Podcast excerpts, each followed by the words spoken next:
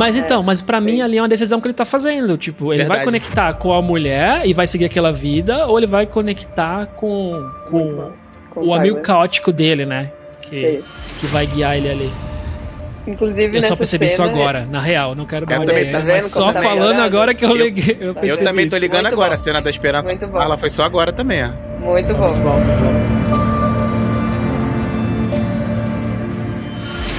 Fala pessoal, bem-vindos ao Só Vi Agora. Aqui, novamente, o Gabriel Rubens, mas hoje é sem o meu irmão. Então, o Lucas não vai estar tá aqui, mas substituindo eles, né? Uma pena que ele não tá junto, mas tá aqui, ó. Marco Pinheiro, Diana Neves e Rodrigo Nogueira, que vai começar. E, e o Pipo, né? O gato. Quem estiver vendo no YouTube também tem um gato participando do. do da, Pipo mais conhecido por uh, Baby Yoda. Baby Yoda, assim. Sempre faz essa piada horrível. É. Eu nunca tinha ouvido. Fofíssima. Então. Porra, não parece? Olha, olha, olha aqui. Como vocês estão? Impecável, pá. Impecável. Ansioso por falar do melhor filme de, da década de 90. Melhor filme da década de 90, tá bom. É isso. Suave, tô ansiosa também. Ansiosa? Digão, Rodrigo? Eu finalmente fui obrigado a assistir esse filme que eu tanto queria assistir, mas postergava e agora para fazer esse podcast eu tive que assistir não tô arrependido, viu? Não Literalmente só viu agora. Só vi agora. Então, ó, eu, eu, vou, eu queria que vocês respondessem assim muito rapidamente, não entre detalhe, porque o que, que vai acontecer? Eu queria que a gente desse spoiler de uma coisa e depois a gente vai descrever o porquê. Mas eu queria muito rapidamente cada um falasse gostou ou não do filme. Sim, mais ou menos, ou não. E aí, ao longo, a gente vai descobrir o porquê. Começando, Diana, Gostou do filme? Sim. Eu adoro esse filme, revi agora, foi maravilhoso, continua tão bom quanto eu lembrava. Ok. Marco. Eu odeio este filme porque sempre que o vejo okay. fico com uma crise existencial enorme e, uh, e pronto, e portanto é um péssimo filme. Tá, vamos descobrir. Então tu gostou, na real, né? Exato. Rodrigo? Sim, sim, curti. É, já ouvi esse, é, feedback desse filme aí há anos aí a galera falando que o filme mudou a vida, mudou o jeito de olhar pra vida. Não me mudou tanto assim, mas é, curti pra caramba. É bem louco o filme, assim. Tá bom. Eu achei mais ou menos. Então já Eita. vou deixar. Eu achei mais ou menos. Polêmico. Eu achei mais ou menos. Polêmica, como assim? eu, eu não sei se eu me sinto mal, mas eu, eu dormi. Eita! Aí tive que voltar, e aí continuei no outro dia, e aí eu fiquei, vamos, vamos ver? Talvez eu veja um vídeo só no YouTube que eu resolvo. mas enfim, mas Mas na primeira vez, tudo, tudo não, tá agora. agora? Eu, eu acho que eu não acabei, pra vocês verem. Eu, eu lembrei de já ter assistido e não lembrava do final, então provavelmente eu não acabei. Então eu já tinha essa percepção. Ainda bem que o final aparece logo no início do filme, assim, fica logo resolvido. é, é, é, só conectou. Eu tava confuso se é porque eu dormi e eu achava que já via aquilo, mas depois eu vi, ah, não, agora conectou as coisas. Mas vamos ao plot do filme primeiro, o plot depois dos atores, né? É. Boa. Eu vou ler minha cola rapidinho, eu vou cortar essa parte de eu ler na cola. Ou não vou cortar nada disso, que é... Tá, beleza, basicamente o filme é o narrador do filme, e é isso, um cara sem nome, pra, já para mostrar a importância da, da vida dele sem significado, né? Então, o narrador, ele conta sobre a vida dele que aparentemente para a maioria das pessoas é uma vida confortável, né? Ele mora no condomínio, ele monta a casa como ele quer, ele tem dinheiro para isso, viaja bastante mas ele tem, tem um problema que eu, aí sim que é a insônia. E eu acho que a insônia é colocada de uma forma muito legal pelo filme, a, aquelas crises que ele tem no meio. Isso é sensacional. É, e aí ele a, consegue achar conforto, né, para essa insônia e esse problema dele na dor dos outros. Então ele começa a participar de alguns grupos, essas reuniões de, sei lá, homens que têm câncer, que tiveram problemas, pessoas que estão perto da morte. E ele até comenta que ele acha conforto lá, até porque ele é ouvido. E ele fala: por, porque as pessoas acham que eu vou morrer, elas me ouvem de uma forma diferente, né? Sim. Só que aí entra a Marla, né? E quebra o esquema dele. Então, o problema que ele tinha, ele resolveu com o grupo, o grupo não funciona mais. E a gente pode discutir o porquê a mala quebrou. E aí ele começa a usar outros modos para achar significado na vida, que é com o clube da luta. Então ele começa a voltar para instintos primitivos dele, né? E começa a viver daquela forma, e essa é uma forma que ele consegue voltar a ter uma vida normal ou não, como a gente vai descobrindo no meio do filme. Faltou alguma coisa? É isso, foi perfeito. Acho que é isso. Boa. Vale dizer que aqui em Portugal é Clube do Combate. Eita, boa. Clube do Combate. É, pra quem não É, percebeu Fight ainda, o. Marco, o Marco é, é português, né? Acho que Eu tá peço claro. desculpa por esse nome horrível, eu peço desculpa. em nome de Portugal inteiro, eu peço desculpa. Ah, é, o é um nome ok. Tem, tem coisas. Tem coisas piores. Tem coisas piores. Clube do Combate é ok. Até parece. É isso. Mas, Di, tu tava comentando dos atores também, né? Tem atores muito bons. Isso. Isso, a gente tem aí ah, o Edward Norton, é o principal, que a gente vai acompanhar, que tá narrando a história pra gente. A gente tem o Brad Pitt, que é outro personagem de grande importância também, outro, né, um dos principais. Ele é o E- Taylor, né? O Taylor. Tyler, Tyler, Tyler. Durden, acho que é Tyler, Tyler. Durden. Tyler Dunder. É.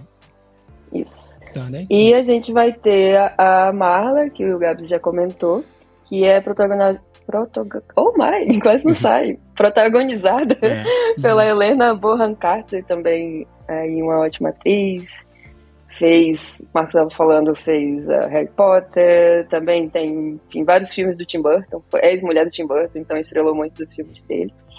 O Edward Norton também um atorzaço, muitos filmes bons. é, Eu lembro muito da outra história americana, que tem outro nome também em Portugal, que agora eu esqueci. American Mas- Story X, né? É, é em inglês. Isso, E como é em Portugal, aqui em não sei. Portu- eu esqueci. Uma história, Mas uma história americana, não sei. Não, Não, é lembro. o American X History. Tu comentou de a gente isso ver é esse outra até, história. Uhum. Mas eu sempre vi, eu sempre vi, eu sempre vi o título em inglês, eu nunca vi o título em português. Ok. Então, bom, depois Mas a tá gente bom. olha aqui de curiosidade. Quem quiser olhar aí, mas no Brasil é outra história americana, um filmaço também, enfim. Filmaço. Inclusive, Edward Norton está muito forte nesse filme. Pra quem vai ver ele no É. Clube da Luta, ele tá super magrinho. É Curiosidade, pessoa. teve que fazer dieta. Porque foi em seguida, então ele teve que fazer uma Muita. dieta pesada pra emagrecer de volta. Perdeu os músculos. Irreconhecível. É. Irreconhecível. É, Ele, fortão lá na outra história americana, Clube da Luta, ele tá magrinho. E Brad Pitt, que também, né, dispensa aí comentários, fez vários filmaços. Seven é um deles que eu gosto muito. Que inclusive é do mesmo diretor. Diretor do Clube da Luta é o David Fincher, que também é diretor do Seven, certo? E a gente Sim, falou de sim. outro filmão que ele também fez. Já Tem falando a o- rede social. e A rede social, o Zodiac. Zodiac. o E Zodiac. o Gone Girl, Gone é Girl muito- com o Ben Affleck também. Esse eu nunca vi. Isso, também. Só, então, só estrela, já vale ver só por isso. A título de América curiosidade. Proibida. É isso que eu ia Em falar. Portugal. América É? Proibida tava aqui. Era América isso, exatamente isso. a Sabia outra que história era americana, nome. Brasil e América Proibida em Portugal. Tá bom. 98. Também não é tão ruim. Eu vou falar que tem. tem- Dá pra pegar Esse nomes engraçados, não esse é ok. assistia. Tem, Não Tem assistiu? tem Esse Não. é filmaço. Esse sim eu fiquei pensando na vida. Esse é muito é bom. pesado. É pesado. A cena Pesado. mais violenta que eu já vi em filmes é desse filme. Que eu não vou Olha. falar pra não dar spoiler. boa. Mas é, desse É, filme. é, é, É, fica a é, dica é, aí. Cena pesada mesmo. assim. Mas não é melhor que este, vamos falar deste. que- Não mas é melhor que esse? Não, não. não. É, bom, melhor que esse. é 99, mas este é 100. É eu não mesmo? acho melhor do que Clube da Luta também, não. Acho Clube da Luta melhor. Caramba. Caramba, eu, eu perdi alguma Acho. coisa dormindo, então. Acho que são as conexões. Vamos falar das conexões que a gente faz, que às vezes é isso, né? É, Às vezes a gente faz verdade. umas. Pode ser. Mas vamos começar então falando do filme, né? É, o filme começa. No plot eu falei um pouco do começo do filme, né? Quando eu tava contando qual que era o script, que é o. A vida dele sem sentido. O que, o que não parece uma vida ruim. Isso que é engraçado, né? Ele tem uma Verdade, vida com um padrão boa, mas ele tá insatisfeito e, e a insônia, né? Acho que, como eu comentei, uma das coisas mais legais mesmo que eu gostei do filme, um, é como eles representaram a insônia, assim, de aquelas flashes que ele tem, né, de aparecer uma pessoa. E é interessante que o, o Tyler, Aham. Tyler, sim. Tyler, ele aparece já na insônia dele desde o comecinho, né? Dá uma piscada rápida ali. É. E eu não vi que era ele na primeira vez que eu assisti. E agora eu falei, opa, foi o Tyler. E aí eu voltei e falei, ah, porque parece coisa aleatória, mas não é, né? Já é uma dica de que tem uma conexão ali com. com. com o amigo dele, né? O amigo que acompanha a parte do filme. É. Sem nome. Sim, ele, ele tem vários sinais depois dele, que ele aparece em vários momentos. Antes dele aparecer efetivamente já com fala, Ele aparece em várias cenas anteriores. Sim. E, e, outra coisa assim do começo ainda, né, que vai mostrando a vida dele, e ele vai narrando, né, ali aquela vida meio meio chata que ele fala que tem. É, e aí ele vai contando que tem os problemas, vai pros grupos, né? E é o grupo onde ele conhece um dos outros personagens importantes, que é o Bob, né? Que é o, o, cara que teve problema com o anabolizante, né? E aí ele conhece o Bob. E aí vai mostrando como ele tá se achando de forma muito estranha, em grupos, né? De terapias para conversar. Eu, eu, acho, eu acho só legal, antes dele ir pro grupo, ele vai. Eu acho que ele vai buscar ajuda no médico por conta da insônia. E é o cara que dá tipo um tapa na cara dele de realidade que ele diz: Cara, você não tá passando por problema. Você quer ver problema de verdade? Acho que ele até fala: ah, é, vai numa igreja metodista e segundas-feiras. Pra você é, ver é o grupo é, de homens. É, a cena dos homens lá. Câncer no testículo. Com, câncer no testículo. Aí você vai ver que é problema. Eu já, eu já acho que começa daí. É, assim, tem o Tyler, que depois faz isso muito melhor para ele, né, de mostrar talvez uma outra realidade. Mas o médico é o primeiro que dá um tapa na cara dele, assim, sem, sem mão, né? Que é dizendo, cara, para de frescura e uhum. vai ver problema de verdade. Vai lá. No, e ele vai. Ele tá tão doido. Sim, ele, vai, o, ele vai. O Gabra fala, ele tá tão desesperado por mudar, né? E ele vai atrás e aí começa toda essa cena do, dos grupos aí de alta ajuda, que é bem louco também, né? Essa cena do é. É, pessoas que estão para morrer, né? Câncer terminal, outras que estão por tuberculose, no, câncer no sangue. E ele vai mesmo porque ele tá desesperado para dormir. Ele é um turista, né? Ele né? Dormir. Que eles chamam. É. é. Ele chama de turista sim, sim. De, desses grupos. Mas, ó, pra pegar um gancho no que essa cena que o Digão falou do médico, eu já vejo essa cena assim como sendo um tapa irônico também sobre doenças mentais. Exato. Que ele dá uma minimizada é, do tipo. Sem dúvida. Ah, isso não é, pro, é. Isso não é problema. É. Se o cara tá alucinando, depois ele faz várias paradas, né? Que a gente vai comentar ao, redor do filme. Tudo porque essa frescura, né? Então, é. essa é a forma uhum. como o médico tratou também do tipo, ah, faz um exercício, mastiga uma raiz aí e tal, e, e aí vai dormir. É, verdade, dormir é só querer que você dorme. É, então, dá, uma minimizada bem irônica. Assim. Vocês já tiveram insônia? Muito. Eu sou não. muito é. insônia. Por isso é que eu adorei tipo, então eu, eu tenho. É, eu tenho, assim, também, de não conseguir dormir às vezes, mas é ok, sabe? Eu nunca tive. Quer dizer, nunca é. não. Mas é ok, normalmente eu não consigo dormir. Às vezes fico com mais sono no dia, às vezes acontece por um período maior, mas depois volta ao normal. Mas eu lembro de, quando eu era adolescente, já ter tido, assim. Foi pouco tempo também, eu não sabia o porquê. Teve um dia que dava vontade de chorar. Tipo, eu tava na cama, eu falei, caraca, eu não consigo dormir, o que tá acontecendo? É. Eu nem falei pra ninguém, isso passou. Mas essa sensação me fez me relacionar um pouco naquele começo do filme, né? Que foi aquela sensação mesmo que no outro dia eu era um zumbi. E isso aconteceu por alguns dias, eu não lembro qual era o motivo. Mas, beleza, foi uma semana. E aí eu fiquei pensando, mano, imagina viver assim o tempo inteiro, né? O que, que você faz, né? O desespero dele.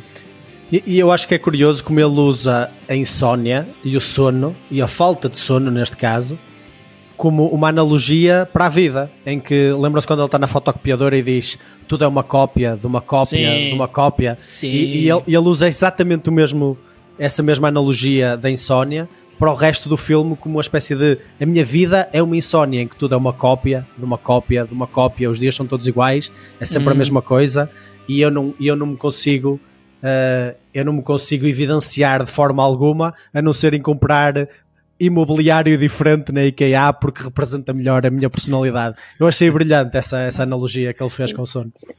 Sim. Ele vive de forma meio dormente, né? Assim, tipo. É isso? É, é um zumbi, sem né? sentir nada. É, isso tem, tem um nome, é, ele fala numb. Apático, mas... assim. Numb, é, apático, apático, mas eu tô faltando atenção, vez. E o. É... Entorpecido, sei lá. Algo assim. É. O, eu acho eu acho legal também a cena do, do IKEA, né? Da, da loja, que eu até estava assistindo com a minha esposa, e aí a minha esposa fala: a gente não ia entender essa referência cinco anos atrás, a gente viu a Portugal. Porque não tem IKEA no Brasil, até onde eu sei. E, e tem, eu falei, é, agora, agora faz todo sentido. Inclusive a cena que ele, que ele fala do da IKEA, tipo, tem uma mesa com um nome diferente, assim, um nome sueco, sei sim, lá, né? Sim. Que é um estilo e tal.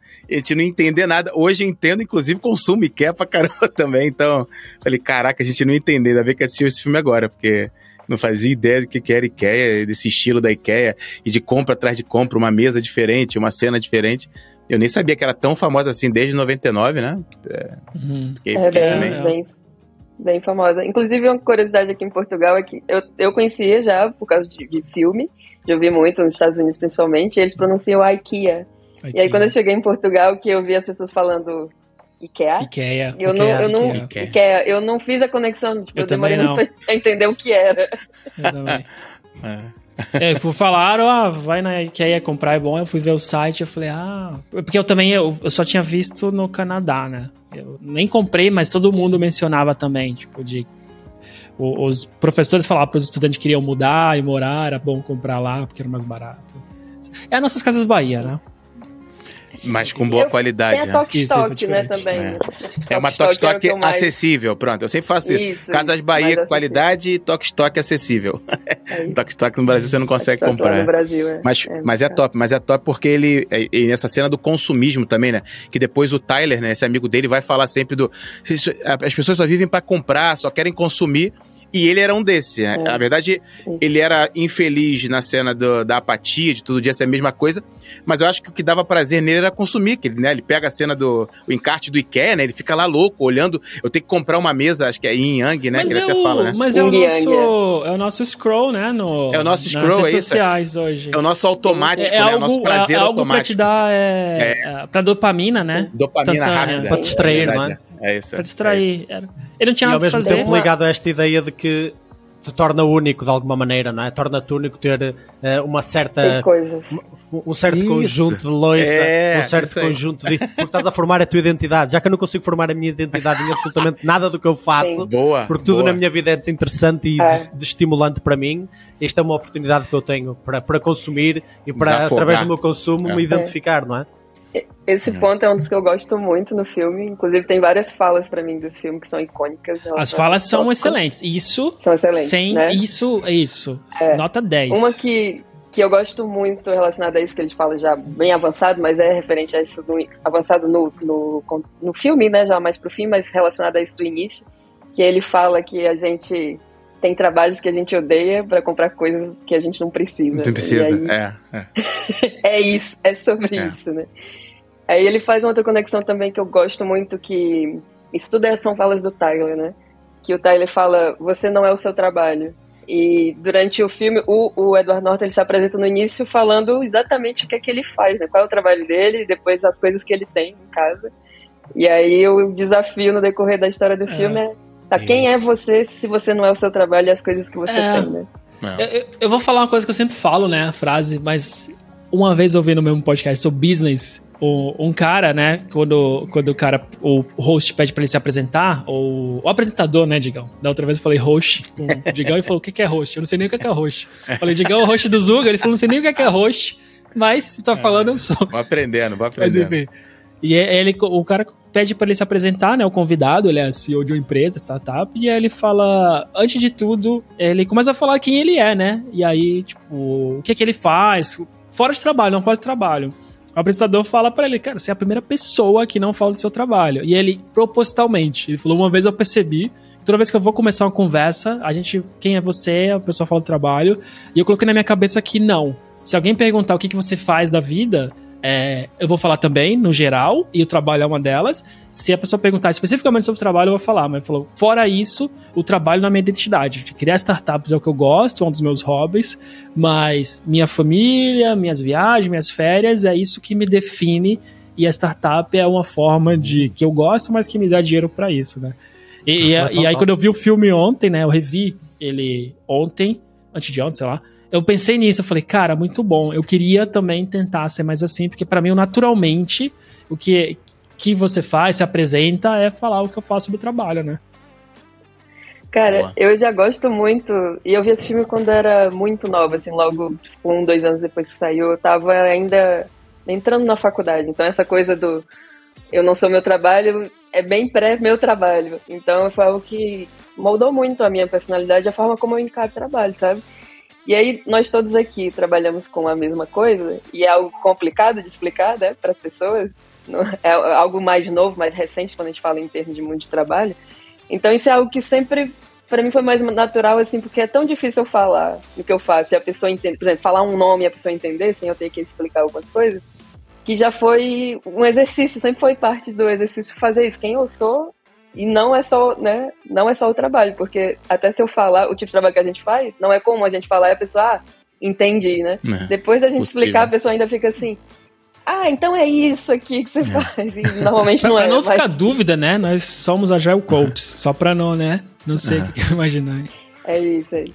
Minha mãe sempre me pergunta assim: você tá feliz? Porque é só isso É que eu quero isso. saber. Porque É isso, você é. faz, Cara, eu não sei. exatamente a frase da minha É isso. mãe. Pô, Ah, quando, eu vou, quando eu vou perguntar Não coisa tá pra minha roubando, mãe. não tá não, matando. não tá Isso. matando, tá feliz. Minha, minha né? mãe sempre teve um jeito assim de, sei lá, uma roupa não tá legal, corte de cabelo tava legal quando- quando eu era adolescente, né? E eu perguntava e falava, filha, você gostou? Não é isso, filho.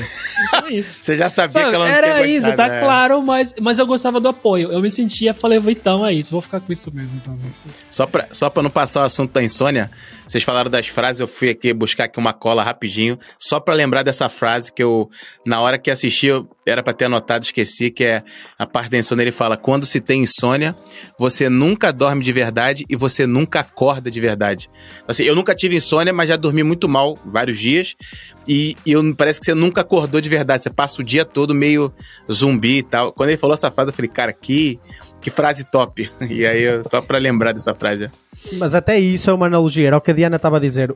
O diálogo é. uma coisa incrível neste filme. Parece que cada frase tem um propósito específico e que eles passaram naquele, naquele script de uma maneira mesmo muito articulada. Porque há, há, há filmes em que tu vês certas cenas, parece que só estão ali encher, que só têm um propósito de fazer outra cena acontecer. Porra, cada cena neste É. filme, cada diálogo é único e é específico, é, É. bem, bem pensado. É.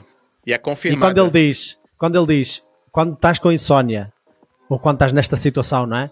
Tu nem, nunca chegas nem a adormecer, nem nunca chegas a estar completamente acordado, o que ele quer dizer é, tu nem morres, nem te realizas, Nem simplesmente vivo, estás aqui É. só a viver, a, a- a aprender a sobreviver, a ver o tempo a passar no automático, mas nada acontece, nada te excita, nada é estimulante. E eu acho que das três grandes ideias do filme, essa, essa analogia que ele fez com o sono é, é É brilhante. brutal. É muito sim, bom. sim. Vale lembrar que esse filme é baseado num livro, tem o mesmo nome, o Fight Club. Ah, não sabia. E é do Chuck, nunca sei pronunciar o sobrenome dele, então não vou nem tentar, mas é Chuck. Check. É, e foi o primeiro grande sucesso dele. Assim, ele tinha. É um escritor tardio, é, já tinha feito várias. é, tentado várias obras, assim, não tinha tido muito sucesso. E o Fight Club foi quando ele falou assim: dane-se, né? Ninguém me quer, vou fazer um negócio agora aqui muito louco da minha cabeça vendo o que dá. E, deu super certo. E ele fez outros livros depois e tal. E é um livro muito bem escrito, assim. A- a- essas boas falas do filme, elas estão bem, bem iguais, assim, o livro.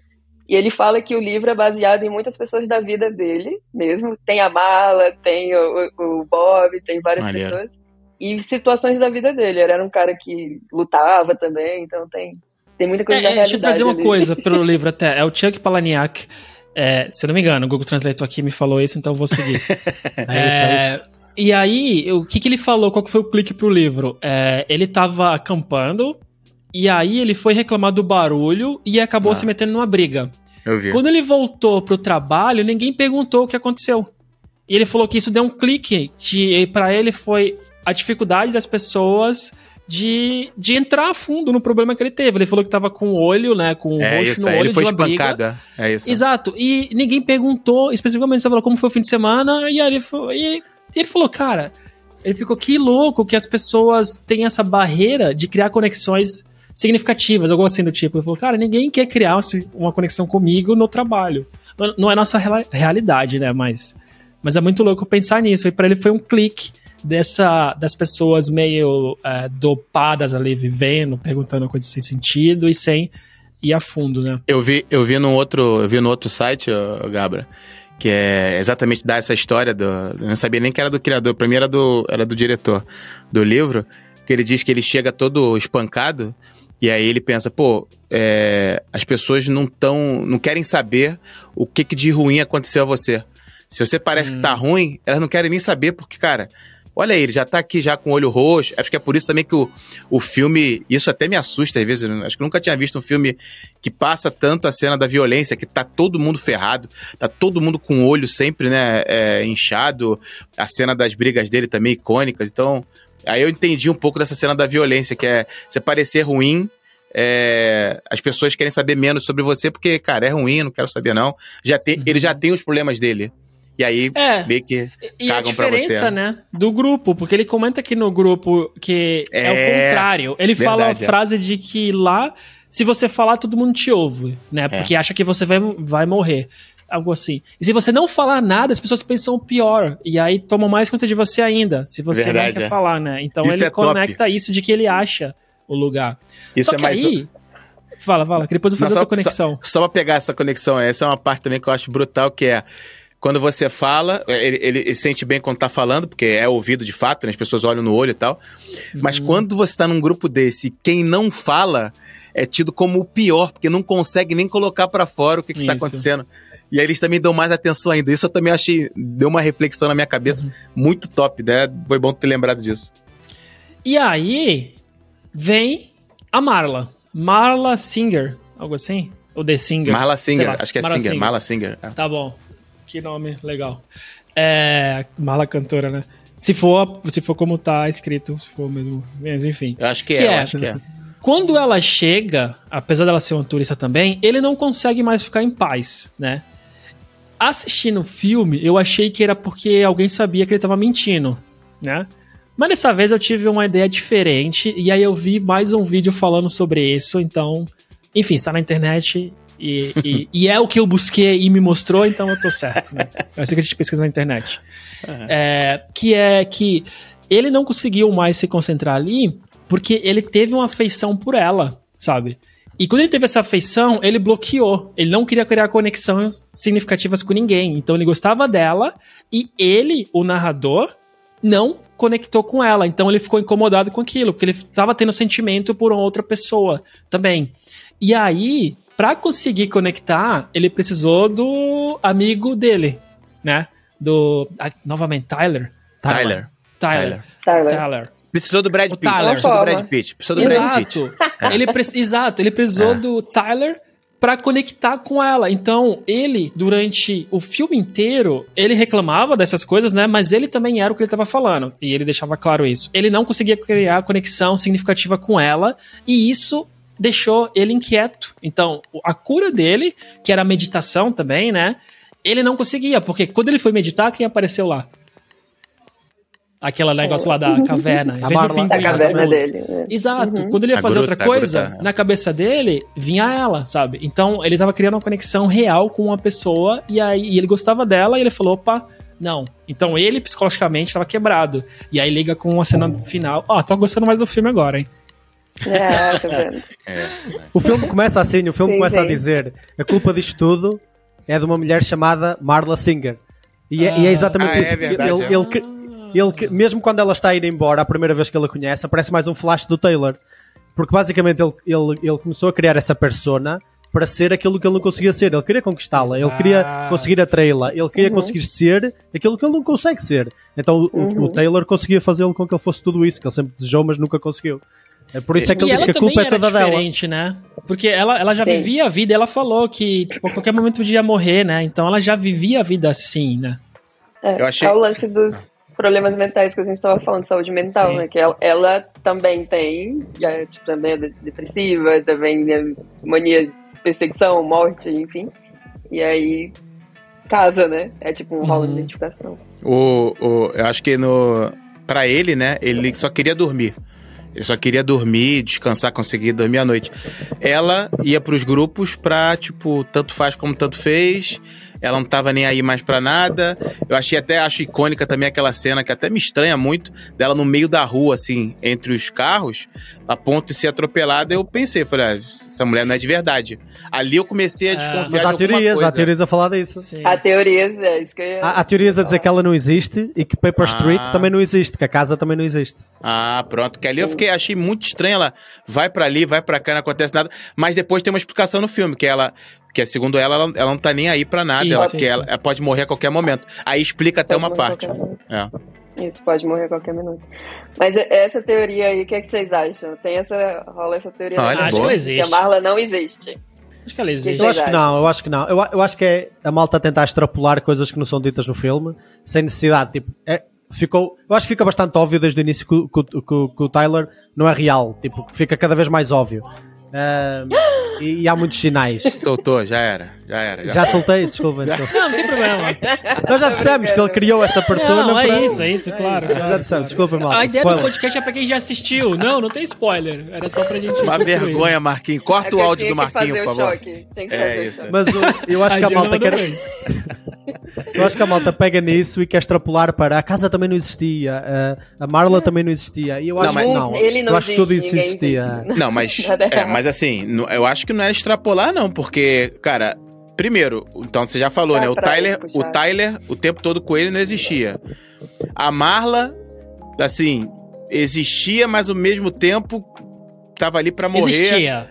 É, não e sei. depois eu vou falar o porquê. Eu É, acho eu não isso. sei. Eu, eu, mas eu mas vou vamos falar. construir. Até o, Vamos supor que a gente ainda não sabe. Ou desde o começo vocês já sabiam que, Não, que então, ele não eu existia. comecei- Não, não, não. Não, não, não, não. não. Ah, legal. Eu só, eu só pra fechar o assunto Marla, Sim, eu sim. no final do filme esperava que o filme mostrasse que ela não existia. Então, assim, Eu pra também mim não seria dúvida. nada extrapolar, é. Então, pra mim não seria nada Isso. extrapolar. Eu também não Eu fi- extrapolaria. O É. final do filme é a maior dica que ela pode não existir. Porque no fim, lembra-se quando elas estão de mão dada? Eu não vou spoiler o resto, mas lembra-se quando elas estão de mão dada? Eles basicamente são um espelho um do outro. Tipo, ela está assim, tipo, com um Uhum. casaco grande, comprido, Ele com as pernas à é. mostra, e ele igual, porque está de cueca. Ah, então, Sim. aí é a maior dica, é o que as pessoas Ah, usam mais até como Não, acho que desculpa eles para se dizer que ela não existia. Ali eles se acharam, é Sim. isso. É, eu acho que é mais uma analogia para isso. É. Pode ser, pode ser. Eu nunca tinha pensado nisso, vendo, da Marla não existir, foi uma teoria que eu vi pela internet mesmo, mas a gente ainda vai explorar isso daí? Vamos, Não, vamos mais daqui a vamos. pouco. Ah, então- então porque eu tenho também coisa que eu, porque Ah, pra bom. mim o que mostra que ela existiu, tem outras partes. Hum, então Mas deixa eu fala. ver, onde Quer a gente falar- parou? Quer falar do Tyler? Quer falar do Tyler, então? O momento que. Não, não, eu... Antes de mudarmos Ah. de assunto, a, a, a Di falou aí de um assunto muito fixe, que eu acho que até podemos ir com mais profundidade, que é a cena da doença mental. Eu acho que todo o filme é uma espécie de revolta contra a doença mental, mas não só. É quase uma negação da mesma ao mesmo tempo. Não sei se é confuso Sim, o que eu estou a dizer. É quase É, como Mas acho a que doença isso é mental. retrato da época. Isso, eu também acho que é retrato da época e do escritor também, se vocês lerem outros livros que ele escreveu. Mas Ah, ele próprio é muito crítico da pró- dos próprios tratamentos. É Da, ah, a treta da caverna, do respirar. Porquê é que estás a respirar? Lembra-se quando ele queima a mão dele? E ele diz: Não, não, não, não, não fujas. Tipo, não finjas que isto está a acontecer. Não respires fundo. Não, não te imagines ou te visualizes numa caverna. Não, imagi- não faças esses exercícios da treta e da moda. não é? aqui agora, sentindo a parada. Assume o presente, assume o presente. A única coisa que te vai salvar é seres honesto contigo próprio no que está a acontecer. E eu acho que é, é uma negação até dos próprios das próprias eh, frescuras relativamente à, à, à saúde mental, que às vezes existem e outras vezes não existem, mas que o escritor claramente achava que quase É. tudo era. Eu, eu- eu tô vendo, eu tô vendo a série o Better Call Saul, que também explora bem legal. Tô nas primeiras. Eu já tô vendo as primeiras temporadas novamente e explora bem legal com o Chuck essa questão de doença Uhum. mental, se é real ou não. Sim. E, e- e até em uma, uma cena específica, acabei de lembrar ela, porque foi que eu vi ontem, na real. Mostra um pouco da insônia. E é bem legal o que mostra, assim, tipo, sem dar spoiler, mas um acidente que acontece, mas, tipo, numa piscada. E aí eu fiquei, cara, é bem a sensação Sim. de quando você tá com sono, né? E aí você dorme ali e você volta. É, insônia é sintoma, né? É sintomático de alguma outra coisa que o filme não, não explora, né? Tipo, a Marla, por exemplo, ela não tem insônia, mas ela tem outras coisas sintomáticas também. Que eles se reconhecem, né? Fica tudo implícito. Mas eu concordo muito com o Marco que tem essa onda do, um pouco do posicionamento que o autor quis dar, pode não ser o real dele, mas que ele quis dar para a obra. Porque nessa cena que ele fala até de quando ele tá queimando a mão, e também fala em outros momentos quando ele tá, por exemplo, quando ele perde tudo, quando ele perde é, tudo que tem no apartamento dele. Ele fala muito assim, e essa foi uma das que eu, como o Digão falou, eu parei pra anotar que eu sou dessas, né? Tá, tá, pa- peraí, pra isso eu preciso anotar. Ele fala assim, só depois de perdermos tudo, ficamos livres para fazer algo. Que é muito essa crença do tipo, cara, você tem que passar pelas, pelas coisas mesmo, tem que sofrer tudo, é depois que você tem, né, não tem mais nada que você tá livre para fazer qualquer coisa. E aí na hora eu pensei muito na filosofia nihilista, né, do, do Nietzsche, que, que é, fala sobre isso, sobre o não ter nada, né, nada, nada tem sentido, né, a gente não precisa de nada, nada, enfim, né, a gente tava aqui jogado no, numa bola no meio do universo. e, enfim, pro- eu, eu sou das pessoas meio estranhas que, que vê niilismo de uma forma meio esperançosa, porque eu acho que depois que você ultrapassa isso, é o que eu acho que o filme quis dizer, depois que você ultrapassa isso, você consegue viver a vida de uma forma mais inteira, porque você vai procurar um propósito, você vai querer construir coisas sabendo que não tem nada pré-definido, né? Então acho que é um pouco do que ele quer dizer de quando você, depois que você perde tudo, você está livre para construir, mas é um caminho muito fácil de você se perder no niilismo, que é tipo, ah, então nada importa, nada faz sentido, então dane-se, né? É, é uma via ali que chega num cruzamento que eu acho que pouca gente vai pro lado esperançoso. Tem que ter cuidado. É, se você é, e aí, tá pegando só no que tá falando, não falei nem do filme, não, mas é a cena do. É, tu vê muita gente na rua, quando você vai trabalhar com moradores de rua, que é gente que exatamente tá nesse ponto, tipo, não tô nem aí pra mais nada. Aconteceu coisas ruins na vida, o cara não conseguiu ultrapassar e falou: amigo, eu tô aqui só pra viver, talvez porque nem tem nem força de, né, de cometer alguma coisa contra si próprio. Ele só tá ali no automático, vivendo, não faz mais questão de nada, não quer ter nada, não quer, você até fala até, não, eu quero arrumar um trabalho para você, arrumar alguma coisa. Ele não quer. Eu quero essa vida que eu tenho aqui, no limite, assim, de me alimentar, né, para não morrer de fome, mas ficar aqui. Aí acho que entra exatamente o que tu tá falando, Gê. Pô, bom, bom, boa reflexão. Sim, é, é, um, é uma linha tênue. A gente fala muito isso quando tá é, estudando niilismo, que é. Verdade tem que ter cuidado. E a maior parte das pessoas com as quais eu troco ideia sobre isso, elas foram pro outro lado. Foram pro lado tipo, ah, nada importa, então dane-se. Dane-se. Opa, peraí. É, não calma, é assim. calma. Isso Boa. lembra no Sonho de Liberdade, né? O, o, Digão deve lembrar o nome dos atores, eu sou muito ruim, mas é eu, o Tim eu até comentei naquele episódio. Samuel é. Jackson. Isso, não, mas Freeman, o primeiro Morgan que Freeman. sai, o primeiro ah. que sai dos atores é o... Deixa eu ver se eu lembro aqui rapidinho. É, o Andy do Frank, ele sai, né? E ele deixa pro. Ah, pro o Morgan Ruivo. Freeman. Sim. Exato. Ele deixa pro Ruivo é, a flauta, e eu até comento que a flauta é esperança. Eu falo, ele cria uma conexão no cara, porque. E fala: quando você sair daqui, procura isso. O que, que vai ter yes. lá? Procura esse lugar, é. sabe? E existe muito essa de que para tu sobreviver a algumas adversidades, ou pra tu continuar a tua vida, precisa de esperança, né? Exato. E quando morre a esperança, não acabou. tem significado. É. Isso, acabou, que é o que tu tá tá falando. Top, e acho que top. isso me lembra, conecta com Forrest Gump, para mim, conecta com, com esse sonho de liberdade, que para mim fala muito disso, de esperança e destino, e como a esperança te segura para buscar algo maior, né? Pra tu superar o que que for. Sabe o que eu lembrei agora quando tu falou de esperança? Aí as conexões loucas que eu faço, né? Do, do mito de Pandora, da caixa de Pandora, que Pandora foi, foi enviada como uma arma para destruir os homens na mitologia, digamos assim, resumindo bastante a história, e ela tem uma caixa. E tudo que falam para ela assim, você pode fazer o que você quiser, menos abrir essa caixa. E já sabemos o que aconteceu, né? Pandora vai abrir a caixa com certeza. E aí, quando ela abre a caixa, saem todas as coisas ruins que nos assolam no mundo. É caos, tristeza, pobreza, enfim, sai tudo isso da caixa. E aí, né, caos instaurado, uma coisa ficou lá no fundinho da caixa sem sair. Quando foram lá, tipo, cara, o que, é que a gente faz agora, né? E era esperança. Era a última coisa que tinha ficado lá dentro da caixa. Que é isso que você falou, assim, pode estar o caos do ano. Se tiver a esperança lá no fim, a gente vai conseguir, né? Sem ela, maluco, não dá.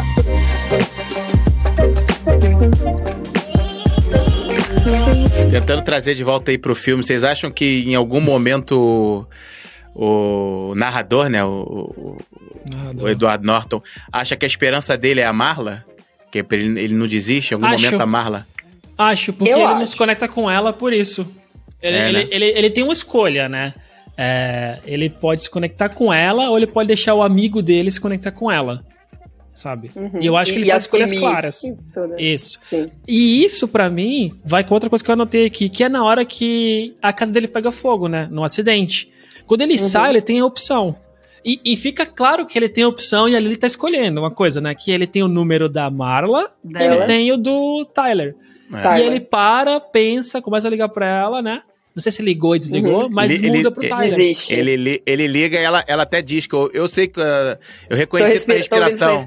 É, é, aí ele desliga. Cara, ele se liga verdade. pro Tyler. Mas então, mas para mim ali é uma decisão que ele tá fazendo. Tipo, ele verdade. vai conectar com a mulher e vai seguir aquela vida, ou ele vai conectar com, com, com o amigo caótico dele, né?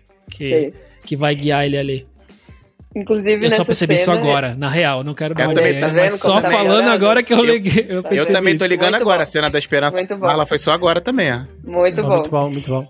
Essa cena do Tyler, que ele liga pro Tyler, muito boa, porque ele vai num. orelhão no Brasil, telefone público. É, não telefone sei público. qual é o nome aqui. É.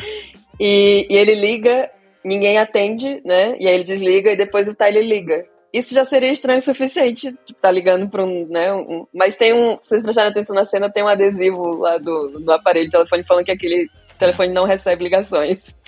No incoming calls. É, eu vi. Nossa, não isso. vejo. Eu vi, não. eu vi isso depois, né? Eu vi isso depois também em vídeos de Eu não curiosidade. reparei também, eu só reparei em análises depois.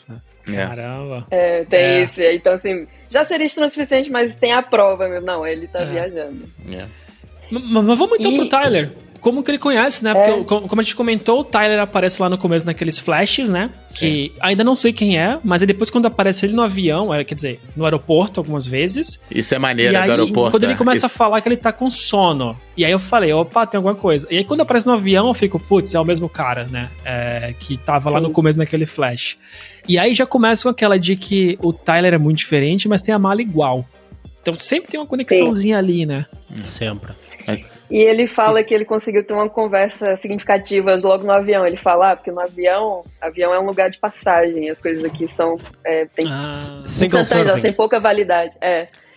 E, e você não. E aí o Tyler até, quando ele explica isso pro Tyler, o Tyler fala, muito inteligente. Ele, é, né? É tipo uma maciada no próprio ego. Ele assim. maciando o ego dele, é é. verdade. É verdade, é. É. Então Já rola essa conexão que, num lugar que não é de conexão. É um lugar que Sim. não é de formar relação, né? Ele Sim. forma. E, e isso.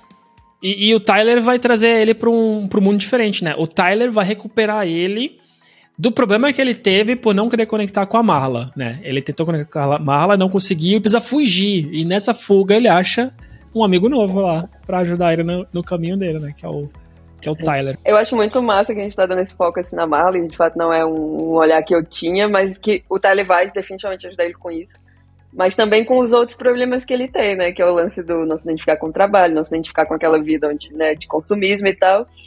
E o, o grande problema é que o, aquilo, o Tyler é algo que ajuda até certo momento, ele consegue, né, tanto com a Marla quanto a construir uma vida de mais significado, até que extrapolou aquela coisa que Exato. ele construiu, que era para ajudá-lo, passou a destruí-lo, né? Literalmente. Mas o Tanto Tyler até não chegou- ajudou com a Marla, né? Não, tanto que ele até chegou, ele ajudou no contacto inicial e com Exato. aquela, aquela aquele, No aquele físico, contacto sentido, sexual e etc. No entanto, houve um momento em que ele diz: diz-lhe que ela nunca mais volte. Foi exatamente quando eles começaram a ir buscar significância a outras coisas, como a cena do clube e a todo o grande plano que eles queriam montar. Porque Uhum. ele, pronto, Sim. como tu dizes, o Tyler, tent- ao Estavam- tentar ajudá-lo em eh, criar significância à vida dele, começou a exagerar, não é? E depois esta é outra Isso. grande lição do filme, em que mostra que Sim. em, em, em, em tentar sair de um extremo, às vezes o que encontras é o outro extremo. Uhum. Sim. E tem uma coisa que, que, é, que eu acho interessante também é que quando. Só agora que eu lembrei também, quando você falou da. Diz pra ela não voltar mais, né? É nesse momento que ela começa a falar diretamente com, com o narrador. E é nesse momento que o Tyler não gosta. Tipo, fala pra Sim. ela ir embora, né? E ele começa a ter problema. Só que é engraçado, porque eles têm. Eles estão, tipo, tendo uma DR, né? Discussão de relacionamento, mas não faz o menor Uhum. sentido aquilo. É Até aquele ponto ele pra não, mim. é, ele não entendeu ainda que tá com ela, né? nem nós, Isso. quem quer tá assistindo, não tá entendendo que é ele que tá com ela, e ela não, não entende porque que ele tá falando como se fosse de uma outra relação, né, e não deles. Sim. Inclusive sim. começa a ficar com raiva disso, do tipo, como assim, tu tá, não tá É. querendo assumir o que a gente tem e tal. Exato. Eu vou dizer. É por isso que eu falei pra não falar do final, tipo, pra gente tentar transmitir a sensação que foi tendo no filme. Não Sim, que a sim, gente já sabe o final, é claro, mas pra tá aí lembrando dessa sensação. É. Mas diga, Eu- eu- é uma pergunta. É, vocês viam alguma relação do porquê a, a cena do sabonete? Dele conversar com o Tyler, o Tyler fazer sabonete? sim. Eu acho que é ele cobria a insônia com outros trabalhos. É, ele ia e o sabão era só uma coisa, E- sabe? E, o sabão então era ele o- o, trabalhava primeiro ingrediente dos explosivos, não é? Então, Dos na cabeça dele, ele já tinha aquele plano e Ah, o sabão tá. era quase tipo o refactoring dele a dizer: Não, não, eu não vou dizer É. que faço explosivos, eu faço sabão. E, e Ah, já agora vou dar ao- o nome ao sabão de Paper Street Soap Company ou qualquer coisa assim. Porque Paper Street é tipo uma coisa que não existe, é tipo uma coisa que escreves É, no mapa é. e que nunca chega a existir. Olha só. Sim. Ah, E, e tem o lance irônico com a sociedade também, que, é do, que ele inclusive deixa evidente no filme, ele fala, que é tipo, ah, eu pego, ele faz o sabão com o quê? Com banha, com Ah, de re- pessoas, é. e Ricas, ele vende é. sabonete pra pessoas ricas. caras, né? Isso, Então isso é, é- muito top. é- Isso é muito top É que ele fala. sua É, eu, eu, pego, eu pego a gordura delas, que elas querem tirar, E vão voltar pro médico, e coloco vendo- no sabonete, elas compram de volta a própria de gordura volta. delas, é. Que é, que, que é Então muita tem- qualidade, né? Isso é brutal, é. Isso, é isso. É. Tem essa ironia. Mas isso é mais uma caro, crítica- né? É, isso é mais uma crítica ao Crítica ao consumismo que ele faz. No Exato. entanto, por exemplo, Exato. uma das cenas do consumismo que mais é engraçada no filme, você, é- acho que é logo no início quando ele faz aquele zoom out da caixa de, de- da, cai- da caixa do lixo, do caixote do lixo, que ele Sim. tem todas aquelas caixas, eh, ou seja, coisas descartáveis, né? Consomes, deita fora, consome, deita fora, consome, deita fora. Ele faz aquele zoom out todo da caixa do lixo e que ele é super propositado. Só depois de ver aquilo uma segunda vez é que eu pensei, qual é o objetivo desta cena? É que todas as cenas têm um objetivo, é a cena incrível neste filme. É. E ele faz aquele zoom out completo da caixa do lixo onde tem tipo as lembro dessa cena. 10 coisas que tu É, deitaste no fora. começo, é. É incrível, é incrível. Caixa de que recebeu coisa, comprou coisa pela Ah, internet, tá. telefone e tal, e recebeu. São essas caixas reconhecíveis, né? Assim, a gente sabe que foi de alguma encomenda, alguma coisa entregue. Eu- E. Vai lá, diga. Não, eu, eu, ia- eu já ia mudar de assunto. Se você for nesse assunto ainda, vai, Nada. termina aí. Depois eu volto, depois eu volto. Tem, Eu ia dizer- muita coisa aí. Eu ia dizer, já vale já, Gabra, a gente falar do mo momentos que eu comecei a perceber que o Tyler não era uma pessoa à parte, era o próprio. Tá, deixa eu ver. Hum. Isso foi. Porque a gente pulou, né, na casa esse momento, é porque antes aconteceu a luta, né? O clube da luta que eles abrem Ah, juntos, estão brigando, então a gente pulou um pouco essa parte. É, só lembrei agora também. E. Só que pra foi mim logo- aí. foi não antes dele viver claro. com ele. Que foi, foi antes dele viver com ele. Ele basicamente ligou-lhe, foram tomar um copo. Ah, e eles no sim. fim de ir tomar um copo, ele disse-me assim: dá-me um soco, bate-me. Me bate, Bate-me É, é, o Tyler. bate-me com, com a maior força possível, ou algo assim do género. E, e foi tudo aí que foi, foi aí Isso, tudo que isso. começou. Curiosidade, na Sim, cena, ele. O, acho que o diretor, sei lá, falou pra ele dar um suco de verdade. Não era, foi combinado Ai. com o Brad Pitt, então. Parece ele dando uma risada É. se segurando pra não rir, porque ele dá, e de, ser, de bater na orelha também, sabe? Então ele acabou dando um soco. É. Claro que não com toda a força, dá pra ver que não é com força, né? É, mas Uhum. não foi combinado com o Brad Pitt que ele ia tomar um soco mesmo naquela aquela cena. Ué. Mas enfim, ali começa tudo, né? É o bate, e aí ele gosta da sensação de. Não sei. Sentir não sei se é tipo, Eu acho- tá. Exato, isso que eu ia falar. É. De Tu, É tu tá ali algo. dormente e aí tu sentiu alguma coisa, né? Eu acho que é E a cena novamente, do. a escolha: sentir amor pela, pela Marla ou, sei lá, extravasar, né? Que é um tipo de dor, né? Os poetas, os filósofos falam, amar Amor é é uma aceitar dor, né? É. a dor inevitável, porém é outro tipo, né? Sim. Mas sim. ele fez uma escolha. Isso tem a ver também com o escritor do livro, né? Que ele diz que quando a cena lá que ele, ele volta espancado lá da, da- do acampamento, é, ele sente, ele se sente ali um pouco mais é, importante porque as pessoas têm um pouco de medo dele. E aí ele vai quando, as- quando ele chega também machucado no trabalho, a galera olha assim pra ele, ele com o olho roxo e tal, ele começa a se sentir um pouco mais vivo, né? Ele começa a achar essa esse escape dele, né, na, na, na porrada, e aí começa. E é legal ver a galera olhando e falando, pô, o que vocês estão fazendo? Não, é só brigando aqui mesmo. Só que é, é muito louco Também, porque, é, depois entender, né, que ele tava brigando sozinho, na verdade. e a galera Sim, olha e sim, fala, sim. deixa eu brigar também aí. Vai lá, dois caras brigando. Então, Mas dá para reparar quando a primeira vez que eles chegam nele e eles estão a, a bater um no outro, o Tyler e o narrador, eles só olham para o narrador, sempre. É difícil de Sim. reparar, mas eu depois vi isso numa análise, fui ver a cena outra vez e é verdade, eles estão sempre só a olhar para o narrador. maneiro. sempre olhando. É outra dica que dá logo no início. Caraca. Sim. Sim, sim. E aí vem um clube, né? Que eles vão criando a regrinha. E, e aí, o, uma das coisas que, que eu acho que o filme fica tão famoso, como a gente comentou, é pela quantidade de frases legais. É, inclusive o Run Force Run. Tipo, cara, foi sensacional ouvir aquilo. Foi sensacional. Não fazia muito sentido no meio, mas, mas é mais uma coisa que ele traz ali, né? E, e no clube mesmo, ele começa a trazer essa personalidade diferente, que ele tá no meio de várias pessoas, e ele tá assim, o, o Tyler, né? Ele tá se impondo, falando, falando regra, a posição que ele se senta, né? Ele tem toda uma forma expansiva de como ele senta, como ele fuma, É, como sim. ele fala com as pessoas, É. né? Ele luta, apanha, ele levanta tudo como se ele tivesse, É. sei lá, tudo bem que eu apanhei, né? Parabéns, Sim. assim, então ele vai pra ali. caramba. É. E, e as regras, quais são, qual é a primeira e a segunda regra do Clube da Luta? É, não falar do, do clube, né? Não falo É. pro outro, é. Segunda não Estamos quebrando aqui as duas. Cara, tá maluco, tomar Se- soco na cara. Se algo der eu tô errado, fora desse se a gente sumir, já sabemos o que aconteceu, o que fizemos de errado.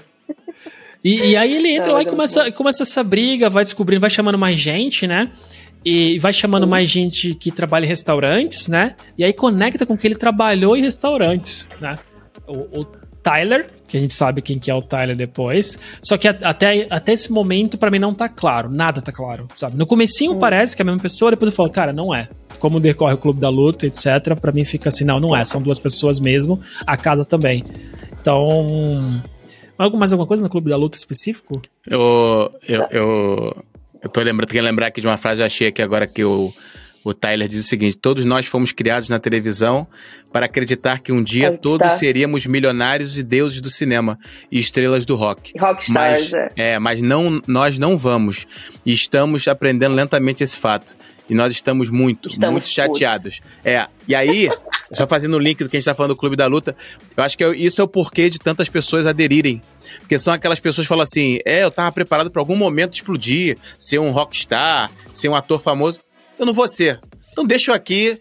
Juntar com essa galera mediana, né? Todo mundo ali é operária. É a galera. Até, até também outra fala É um dele é. padre. A gente, não, a gente serve você. É a gente que olha quando Isso. você tá dormindo. É a gente Isso, que a gente toma que conta de você. da tua segurança. É, da tua segurança. Tá? Isso é brutal também. Então são os É operários. Os, os operários se encontram ali porque ele é. Já que a gente não vai ser uma estrela de cinema, tem um momento. Ó, que eu tô fazendo link na minha cabeça e tá vindo aqui agora. Hum. Tem um momento que ele é que ele é estrela. Que inclusive ele fala.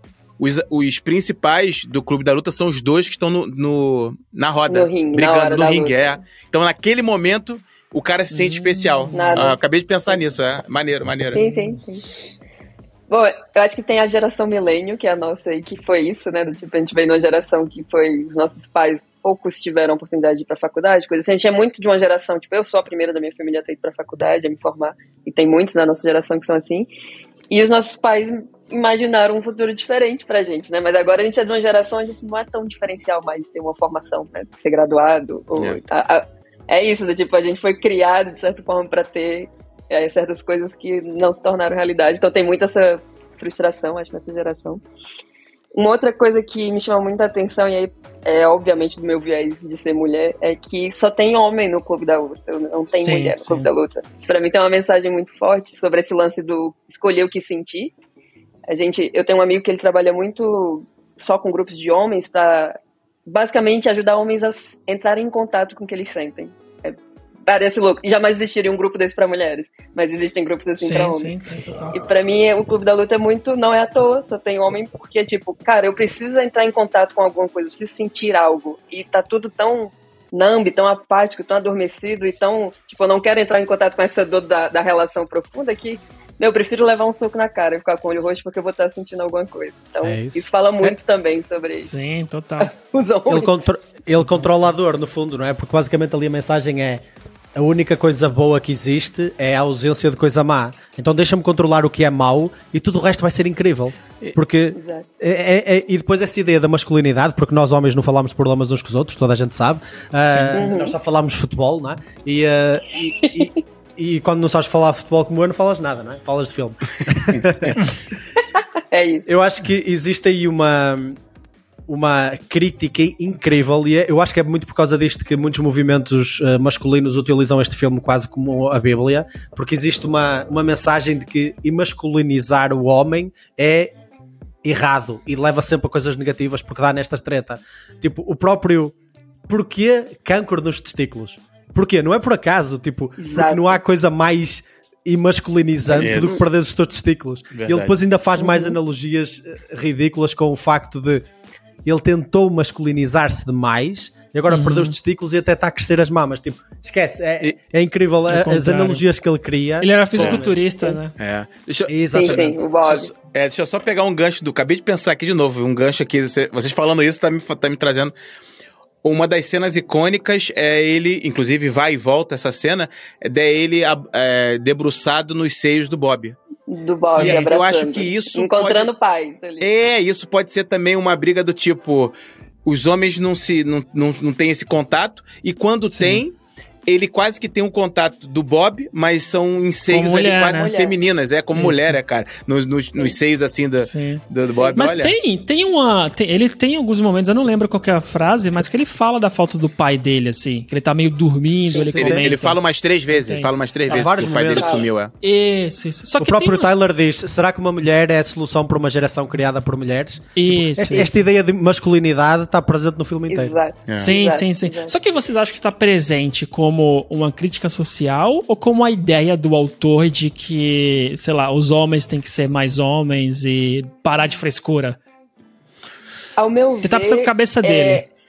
tá. Ao meu ver, a- o fato da Marla estar lá, ela é uma, uma personagem muito representativa, como a gente vem falando, e, inclusive o fato dela estar lá no fim, e no fim ele fazer uma escolha É. entre Marla e Tyler, ele Quer escolher dizer a muito, Marla. é. Sim. E a frase que ele disse pra Marla, que é a última frase, se não me engano, do Você me conheceu é, no momento estranho. num momento muito estranho da minha vida. É. E aí depois ele pega na mão dela. Então, assim, pra mim, foi uma aceitação de que, peraí, eu achei que o caminho era aquele, mas não, peraí, eu posso ter. Não é uma escolha de isso ou aquilo, na real, né? No fim, ele ainda tá lá explodindo prédio, ainda tá fazendo a coisa toda, mas ele escolheu viver aquilo ali também, né? O que me leva a outra coisa que da psicologia, agora, Marco, não sei se você vai lembrar, não lembro agora se foi de Freud ou foi Jung, que ele fala que, acho que é do Jung, que a gente sofre mais tentando evitar o sofrimento do que vivendo as coisas. E, e para mim, isso resume muito aquele filme que é tipo, ele entrou em várias tretas, passou por várias paradas, porque ele, desde o início, ele fez a escolha de eu não quero, eu quero evitar a dor de me relacionar com a Marla. E aí ele passou por coisas muito piores, né?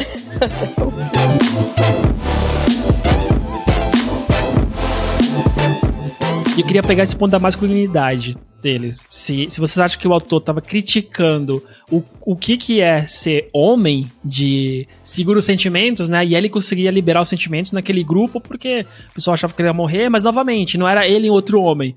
Quem aliviava a dor dele era a mulher da meditação, né, que falava, e o outro cara ali que. O Bob, né? Que também no filme ele ficou um pouco masculinizado, né? Ou femin, feminizado? É, por aí, por aí. Fica mais lá, feminino. É alguma coisa dessa. Então vocês acham que, tipo, era o autor reclamando da frescura ou o autor do livro, né? Dizendo que é, é frescura os homens não se abrirem ou falar com os outros, só dando soco, né?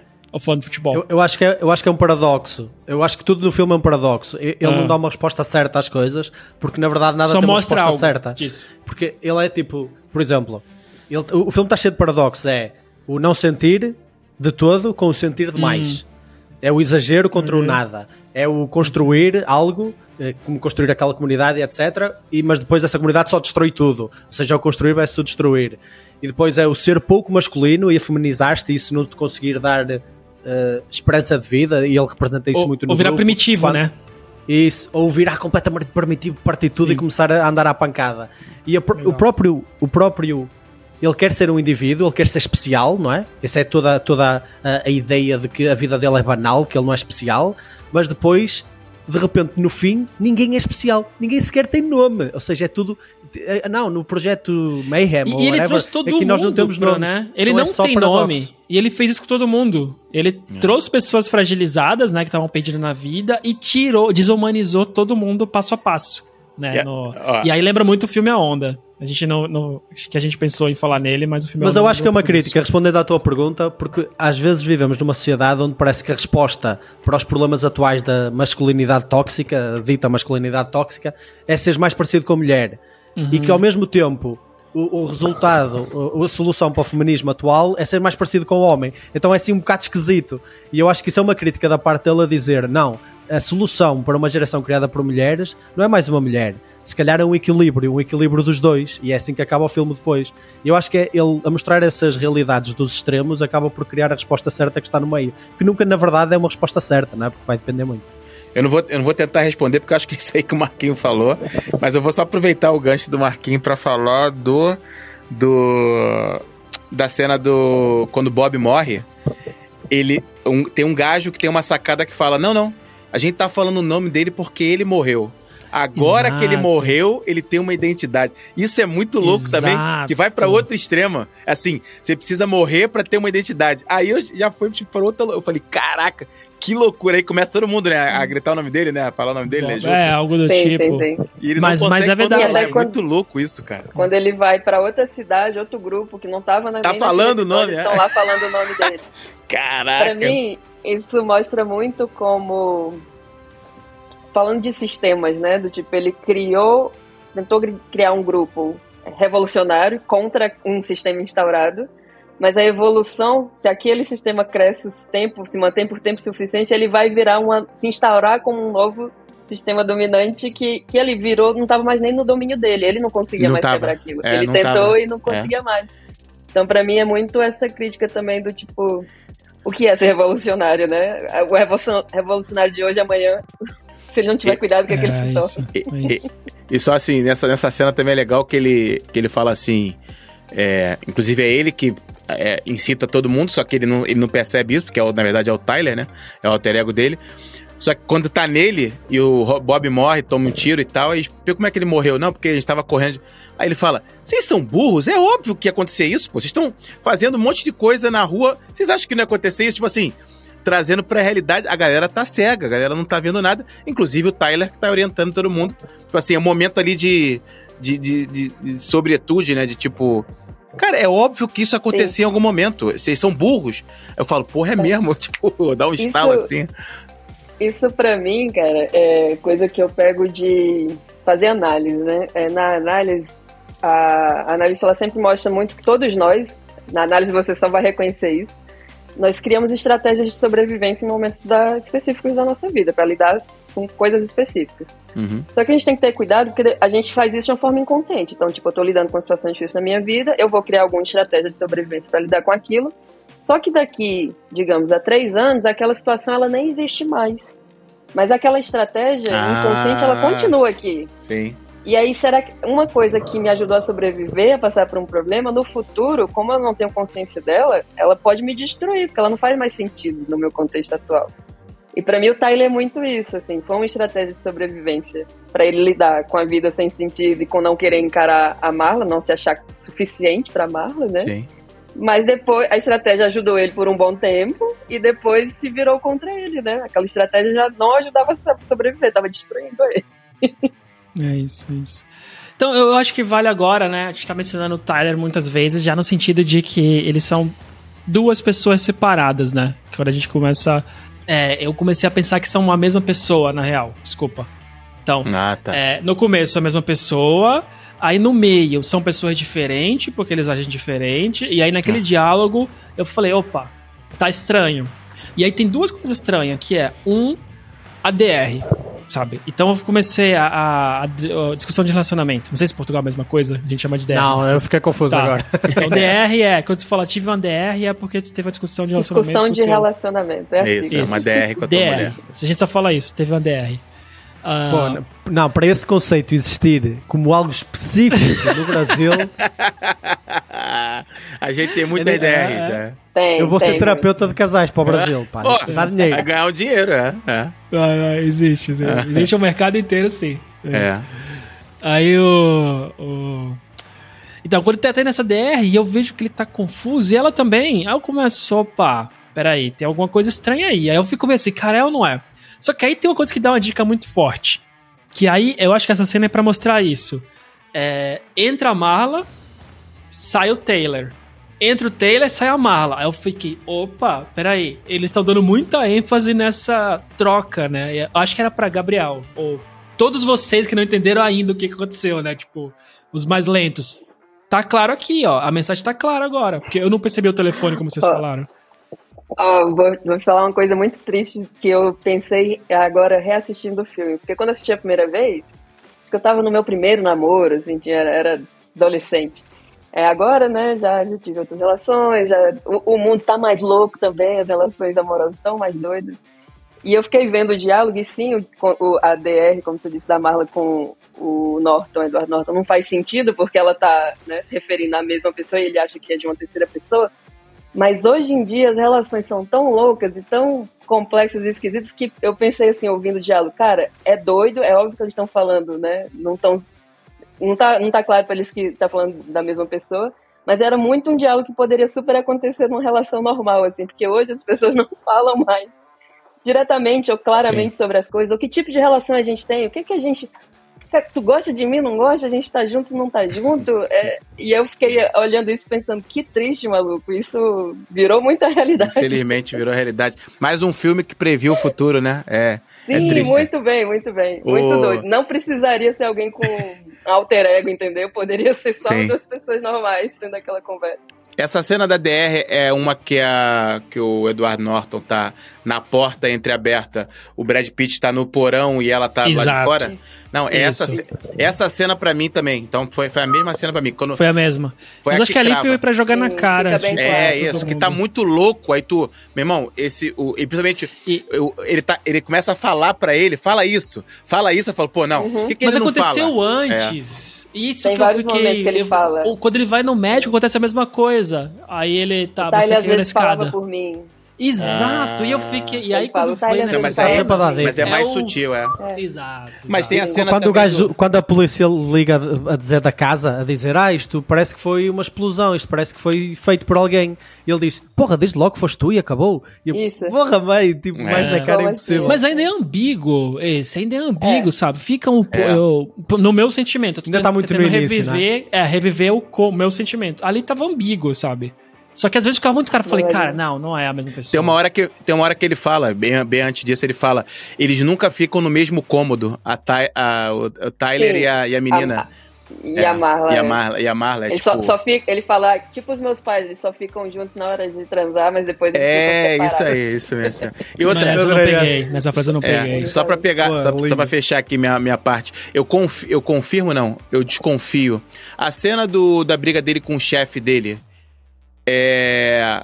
É antes disso. É antes dessa discussão desse DR da, com a Marla, né? Não, é depois, é depois. Não lembro. Ah, já, já, então, porque há ali uma parte lembro. no filme, eu acho que foi quando ele diz para a Marla não aparecer mais.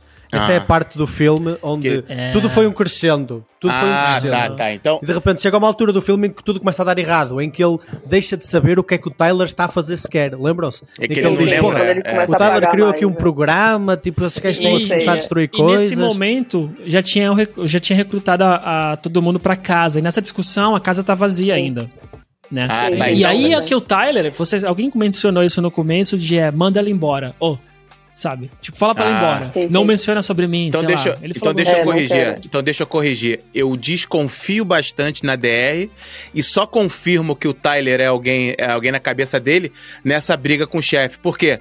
Quando eles estão brigando, ele diz: Isso me lembra a minha primeira briga com o Tyler. Briga com Aí eu falei: Tyler, Ah, ele tá brigando sozinho. É um sozinho. alter ego dele. Peguei isso Foi nessa hora que eu. Foi... Então, é, na DR eu é desconfio. Verdade, é, é, na DR eu desconfio. É, na cena do chefe eu confirmo, que eu falo: Ah, então a primeira luta foi só ele sozinho se batendo. Isso. Eu falei: ele Agora fala, fez todo lembrei, sentido. Ele fala assim: Não sei porquê, lembrei muito da minha, é, da minha primeira briga. briga aí foi. Com... Então foi nessa que eu mato. Então, na DR eu não mato ainda Tem... não. Na BR eu tenho dúvidas. Tem a cena também a cena do acidente de carro, que o Tyler tá dirigindo o carro, tá com o Edward Norton do lado, tem dois caras atrás, e ele fala, ah, vamos passar por sim, experiência de quase sim. morte.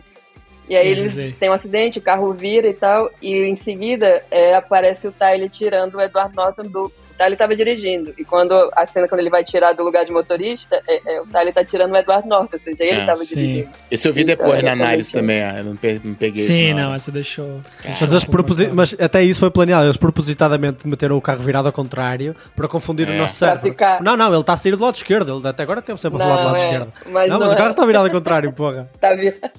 Exato. É, é, muito boa essa cena, é muito bem feita. Pô, Gabriel, estás finalmente a entender que este é o melhor filme da, de sempre. Exato. Que, melhor muito não. melhor com Melhor não. não melhor Mas não. é um bom não, não. filme. Eu, eu, já mudei é minha opinião. Que... Não, é muito bom, esquece. Quanto mais só, pensas, só mais incrível um fica. pouco assim de algumas coisas, eu falo, não, Cê, é um bom filme. Pergunta é. aqui, que não deu tempo nem para refletir. O que vocês acham daquela parte do recrutamento? das pessoas, do cara ficar lá fora esperando tal. Tem algum significado ali? Vocês viram alguma coisa ali? Eu acho, acho brutal, mas eu não peguei nenhum significado tem. assim. Eu acho que ali liga muito com. Tem um filme chamado Experiência da Prisão de Stanford. É, isso é um, um, uma experiência real que existiu. Basicamente, né? O que, que eu conectei naquele momento foi eu lembrei Aham. desse filme, desse experimento desse filme, que é. Eles pegam alguns estudantes e colocam e começam a filmar, né? E tem- fizeram até o filme desse experimento, que é. Falam pra alguns deles: você vai ser o policial e vocês são os criminosos. Ah, tá, vocês tá. não têm nome. Vocês só têm número, vocês se chamam pelo número. Todo dia de manhã vocês vão ter que marchar, cantar e fazer alguma coisa, sabe? Vocês são um policial. Enfim. Depois disso, a cena sai do controle. O experimento. Os policiais começam a ser agressivos. Bater nas pessoas, de verdade, sabe? Bater, espancar. E ninguém pede pra sair do experimento. Por quê? Porque basicamente, quando você coloca a pessoa naquela forma, todo mundo com roupa igual, todo mundo é um número, não tem nome, sabe? Você é um prisioneiro, essa pessoa manda, todo mundo perde identidade, sabe? Hum. E só a perda de identidade faz com que as pessoas não reajam. Então, elas são espancadas e ninguém pede pra sair. As pessoas não se lembram nem que elas estão no experimento. Você não é um bandido de verdade, sabe? É uma cadeia fake. É, e aí me lembrou um pouco disso, que é desumanização das pessoas aos poucos, ao ponto que eles são submissos. sabe? Sempre falar um defeito, ele fala, né? Se for muito novo, Exato. é muito novo. Se for muito velho, é muito velho. É. E fica aí esperando, sem comida, É, fica sem aí, é. banheiro. É um teste, não é? É um teste. Exato. Mas Você é é um teste. submisso o suficiente pra estar aqui no meu Vocês grupo? lá no Brasil têm a cena do trote, dar trote. Tipo, aqui Sim, na praxe, sim. nós. É praxe, algumas sim, sim. universidades levam isto muito a sério. Eu, quando fui estudante, também levei isto a sério demais. E aquilo fez-me lembrar a praxe. Tipo, a praxe é aquilo, malta. Se calhar É não é tão agressivo. Mas a praxe é aquilo, é pôr pessoas em testes para anular a sua identidade e de repente, não, não. O grupo é Identidade mais de grupo. importante. Eu- Exato. isso. E esse O é grupo é mais totalmente o importante. filme A Onda, o The Wave da- que eu contei. É um experimento O baseado é- nisso. De como Não é as tão bom como este, mas é- a ideia é só essa, exatamente. A, a ideia é. a- é- Eu acho aquele filme melhor que esse. Não, não sei. E é de uma forma perversa, porque assim, você tá anulando a identidade da pessoa, você tá tornando ela submissa, mas dando a ilusão pra ela de que ela conquistou algo, que ela é especial por ter isso aguentado mesmo. Exato. É Esse perverso. grupo é especial. Você acredita? Pô, você tá aqui, eles não estão, né? E o A Onda deixa isso. E a Onda também, se eu não me engano, é baseado em fatos reais, né? Provavelmente exagerado. É, é, é, foi, Mas foi de numa, um professor- uma universidade em El Paso, em Califórnia. E- Em Exato. Califórnia, O professor basicamente falou assim: os alunos não conseguiam entender como as pessoas seguiram Hitler, né? E aí não conseguiam, falou, não faz sentido. E esse, esse é o perigo dessas coisas que, que ele fala até. Se você achar que você. Bias, vieses em geral, né? E todos os cientistas, o livro, quando você lê sobre isso, ele fala. O problema tá quando você achar que você não cai nisso. E o professor fala. Então o professor faz um experimento para mostrar que ele seguiria um Hitler. Então ele vai aos poucos mudando a classe da mesma forma que no Clube da Luta, sabe? Criando um grupo em que sua identidade não importa mais. Você é do grupo, você é legal. Ó, essa pessoa não vai pra festa com a gente não, porque ela não é legal. Ela não tem a camisa da nossa classe, ela não tem o hino que a gente tem, sabe? Esse grupo é o mais importante. Não pode acontecer, é nós contra eles, né? E é o que ele faz ali, basicamente. São pessoas submissas que, como tu falou lá, né? Ah, ele falou o nome do Bob. Ah, tá falando o nome dele, né? Todo mundo fica assim. É, ah, e eles já acham uma explicação. é. Eles têm que achar um- o líder, uma razão, é. é. Se o líder falou o nome, tem um porquê, né? Esse cara, ele é um comando que ele tá dando pra gente, por algum motivo. O, o- e lembrando aqui uma outra cena também top. Quando ele percebe que o Tyler tá passando dos limites, ele vai na polícia. Aquele momento também é muito top. Ele vai na polícia, é, fala tudo. O delegado sai, ficam só três caras que são do clube da luta, e os caras falam: Não, você disse que ia falar isso. Não, mas é isso. Você também disse que ia falar isso. É, e aí eu vou ter que cortar seus testículos, porque foi isso que você mandou fazer. Cara, o Tyler pensa em tudo, né? Muito, muito maneiro essa, essa cena, é muito top. Mais um simbolismo da de masculinização. É tipo, perder tudo é é, cortar os testículos. testículos. Mesmo quando, foram, mesmo quando foram ameaçar aquele político, meteram-lhe uma- um Sim, elástico à volta das também. bolas Era e disseram isso que lhe também, cortavam os testículos. Tudo era sobre cortar os testículos. E até tipo várias cenas onde eles davam pontapé nos testículos. Tipo, isso, isso tem tudo tem todo um significado. Eu acho que esta é a cena mais foi o que mais me impressionou no filme. Foi o, dos poucos filmes em que eu senti que não havia filler, não havia tipo cena por cena, em que tudo tinha um significado, tudo estava a construir uma peça do puzzle. E por isso é que eu adorei o filme, além do simbolismo todo, porque ele consegue fazer várias críticas no meu filme. Ele critica o consumismo, mas É. também critica o contrário.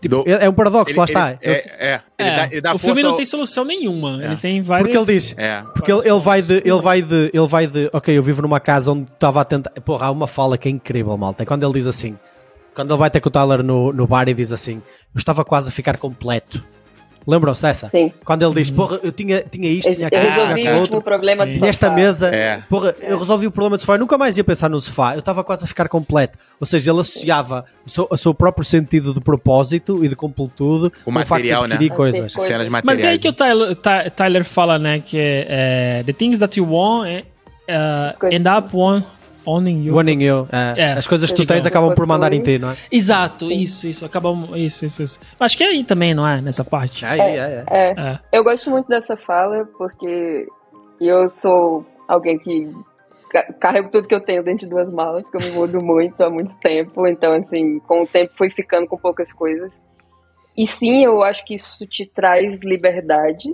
É, se eu quisesse, sei lá, aceitar um emprego em outro lugar agora, se fosse isso um objetivo, seria muito mais fácil para mim do que para alguém que tem uma casa aqui, né, que tem uma casa toda mobiliada, que tem carro, essas coisas.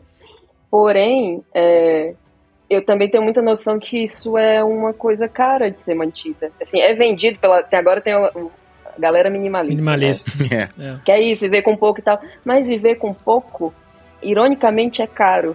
Porque se você tem poucas coisas, você tem que alugar um lugar todo mobiliado, que vai ser mais caro do que um lugar vazio. T- Pagar por essa mobilidade é caro. E uma coisa que, embora eu seja alguém que gosta de ter poucas coisas, me irrita né, nesses grupos minimalistas, eles venderem isso como a solução para o consumismo, sem, Só ignorando a realidade é, social problemas das pessoas. psicológicos. Exato. Mas eu acho que É. todo movimento, né, é, vende muito, né? Todo movimento vende e eu acho que é porque isso dá dinheiro de volta pra essas pessoas, né? Tipo, em vez, de ser, em vez de prestar isso como mais uma coisa pra te. Pra, ó, mais uma coisa que você pode tentar, né, da sua forma, as pessoas sempre vendem fórmulas, porque dá dinheiro e também tem aquela, funcionou é. pra mim, então é isso, essa é a solução Funciona para para todo mundo. É. E eu acho que tem isso e tem um pouco do que acontece no, no filme, que é o lance de você cria um grupo para resolver um problema X, para revolucionar alguma coisa, né? E contra algo- do sistema, mas isso vai crescendo ao ponto onde aquilo vira uma nova instituição ruim, um novo sistema ruim, Isso, querendo isso. impor isso para outras pessoas. É, é muito São, triste. são algumas ver isso evoluções, né? Eu não, eu não quero mesmo entrar em política, mas lembra muito algumas Não, revoluções. Mas é político. O o é o Marquinhos É. tá se segurando. o Eu sei, tá eu se sei, eu sei. é, Eu não é. quero, eu não quero acender porque É. eu sei que tem que acabar daqui a pouco. O que eu mais gosto mas é, filme. mas é, mas é. O que eu mais gosto do filme é que ele, apesar de ser político, ele é ele traz para o centro. É. Porque ele, uma- tu, tu vês o filme inteiro e tu dizes, pô, isto é super extremado. Ele está a fazer aqui uma crítica enorme ao facto dos homens não serem homens. Não, porra, o homem anda a porrada. Mas não, porque basicamente é. Se tu, não, se, tu, se tu fores só para o teu lado feminino e se, e se tu fores se, tipo anulares aquilo que são os teus outros centros de, de, de mais primais, tu não és realizado. No entanto, se fores para o contrário, Yeah. levas na boca, andas todo partido. Se tu não tiveres, se tu, for, se tu fores só homem, tipo, está tudo mal na tua vida. Mas de repente tu queres resolver isso e crias o grupo onde só há homens, ainda fica tudo pior. Tipo, então só a mulher é que vai acabei- salvar as coisas. É. Ou seja, ele acaba por se equilibrar e eu acho, eu acho isso brilhante no filme. eu acabei um de filme pensar- que procura ser tão extremado acaba por eh, eh, mostrar o equilíbrio com a Isso, solução. na real, É. mostra o ruim dos dois lados. O, cara, E- né, que a gente falou, eu ele acho- dá uma virada. Eu acho que ele, eu acho que ele traz aí uma. A, fica pensando aqui agora na morte do Bob, tem um, um significado muito maior, que é. Não vai tentar fazer isso igual louco. A- agora eu tô pensando aqui na, na, na- na crítica que ele faz. Vocês são burros, pô. Tipo assim, você vai fazer isso, lógico, a polícia vai atirar em você. É para também é uma crítica para não vai. Não, não adianta você ver o filme e querer fazer isso na sua cidade, porque a vida não é assim. Você pode tomar um tiro na cabeça e morrer. Acabei de pensar nisso agora. É, Mas pode ser isso, né? Muito bom, Uma muito coisa bom. louca que o, o autor do livro falou que depois que ele lançou o livro, o que ele mais recebia de perguntas quando ele ia anunciar, o- a falar sobre o livro, né, em algum lugar, ou pessoas mesmo que, ligavam, a, a- iam atrás dele, eram perguntando, tá, e aí, onde é que eu encontro um clube da luta de Ah, verdade? é, Porque ele é. falou que era baseado em Vários clubes coisas foram criados depois do filme. Foram criados depois, existem. Ele, ele inclusive já falou sobre. eh, tem na Rússia, tem nos Caraca. Estados Unidos, enfim. E eles vendem como se fosse assim: vem uma semana, vem executivo, vem essa galera aqui pra você virar homem. Mas ele fala: eu não, eu não colaboro com isso aí, eu não acredito nisso. Mas é o que se tornou depois, né? Mandou a obra pro mundo e não, não tem mais controle o que faz depois. Mas é, mas é, mas cara, muito interessante falar do equilíbrio, Marco, porque quando você vai ver as teorias, é quase sempre falando de coisas extremas, é, É, é, é de destruir tudo, acaba- destruir capitalismo, viver não sei o quê, né? Mas E- isso é confirmation bias, isso é a Isso, pessoa está a procurar no filme aquilo que ela acredita, em vez de procurar no filme o que o filme quer realmente transmitir. É. E Sim, sim, sim. Eu, sim. eu, acho que, eu- e acho, eu acho que o final, pensando aqui agora também, mostra muito do, do tipo. Ele não queria que aqueles prédios da- das institui- instituições financeiras explodissem. No final das contas, ele não conseguia mais dar stop Parar, naquilo, exato. parar. Mas aí pronto, já foi a merda feita. Ele só queria o seguinte: dar a mão pra mulher que ele amava. Ele resolveu os problemas dele. Ia sair com a mulher. Tipo, nada daquilo que ele fez, aquela loucura que o Tyler fez, né? Na cabeça dele, era o correto. Acho que o filme dá outra lição, outra mensagem aí de tipo. Às vezes é só um amor que você tá, tá precisando ter, entendeu? Fica tranquilo, Olha, calma. olha a Só segura a mão dela. É uma fase, é uma, é uma fase. Segura a mão dela, Só, isso. é. só fala que você tá triste, né? Você tem um É. problema. É. Acabou. É, boa, você tá com boa. problema, né? É, isso aí. Mas assim, mas a Di falou uma, uma parada muito boa mesmo, que é o médico ignorou. A gente, o filme seria outro se o médico falou assim, cara, faz uma Verdade. terapia. Verdade. Não teria mudado tudo. amigo. É. Exato. Não ia perder mesmo. uma obra boa. É. Mas aí, falando sobre o fim que o Digão falou lá deles terminam, né? Dar a mão pra mulher e tudo. E a gente falou lá atrás sobre se amar-la de verdade ou não. É, tem uma continuação, ele fez uma graphic novel, né? Sobre a continuação. Ah, é? São acho Nossa, que 10 anos depois, é, tem. E aí é, ele tá- casou com a Marla, não se casou, mas tá com a Marla e eles têm um filho. E aí depois, ele tá vivendo uma vidinha normal, pacata, né? Casado com um filho. E aí ele, o Tyler começa a voltar. Meu Deus do céu. Ele tá naquela vidinha ali, então eu não vou Hum. dar spoiler. Caraca! Pô, maneiro, maneiro. cara, Vamos saber. Só Quero ver uma, isso. uma curiosidade que eu esqueci de falar também, o, o Gerard Leto, né? O ator também famoso participa do filme, né? Lourão e tal, novinho. E, E aí tá a muito cena- esquisitinho. É, e a cena que ele, e a cena que ele fala, é, vocês nasceram pra ser estrelas do rock. Ele olha pro Gerard Leto, que o Gerard Leto é uma estrela do rock, né? Tem uma banda e tal. é é. super irónico. É, dos é. 30 Seconds to Mars, né? É, é o que tu fal, é o que tu falou, Marco. Na- eu depois li também, né, na- nas, nas reviews desse filme. Nada foi feito à toa nesse filme. Inclusive, tem referências de filmes que a, que a atriz da Marla fez, que o Ed- Edward Norton fez, que o Brad Pitt fez. Então, tem referência ali no fundinho ali, tem o cinema mostrando dois filmes e tal. Então, assim, nada foi feito à toa nesse filme. Isso é muito maneiro. Vocês repararam na cena dos copos da Starbucks? Também, eu vi isso na análise depois. Porra, eu, eu reparei porque aquilo estava a aparecer em todas as reuniões. Ah, não, é. Há- há- tipo, há uma análise que mostra, tipo, depois faz contagem, é? Eu Quantas vezes aparece um vídeo um... É. a fazer Só a contagem. uma. tipo, em qualquer lado está sempre a aparecer copos da Starbucks. E na, o que, que na explosão, na, na explosão, quando mostra lá o, o apartamento dele no chão ali, um monte de coisa dele no chão, tem um copo da Starbucks na, na explosão também. Tudo, em todo lado. É. não, não é lá também que ele diz, não há aquela frase, ou estou a confundir, que ele diz que quando chegarmos à Lua, tipo, eh, não, não vai ser, não vão ser nações, vão ser corporações. Tem. Tipo, é, é, é- é tudo uma crítica de sempre. Essa entra mais no consumismo, naquela cena do descartável, Sim, não é? sim. O copo, bebo, deito fora. Copo, bebo, É. deito fora. Tipo, ele fala muito dessa descartabilidade da vida. E.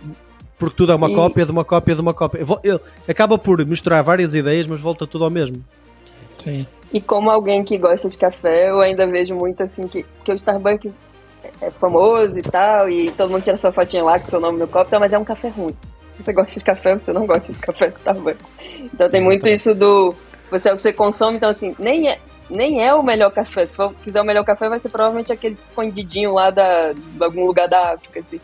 Mas o, se tu quer mostrar, é Starbucks. E uma, é, uma curiosidade também da Starbucks, ela, eles não deixaram que a cafeteria destruída daquela bola gigante fosse a Starbucks. Eles, eles falaram, não, não, pode aparecer nossos copos aí e tal, mas a gente não quer ver a nossa marca, nosso nome destruído. Aí se você vê lá, é uma cafeteria genérica, assim, que é destruída. Hum. Eu, também, eu também vi depois isso nas análises. é.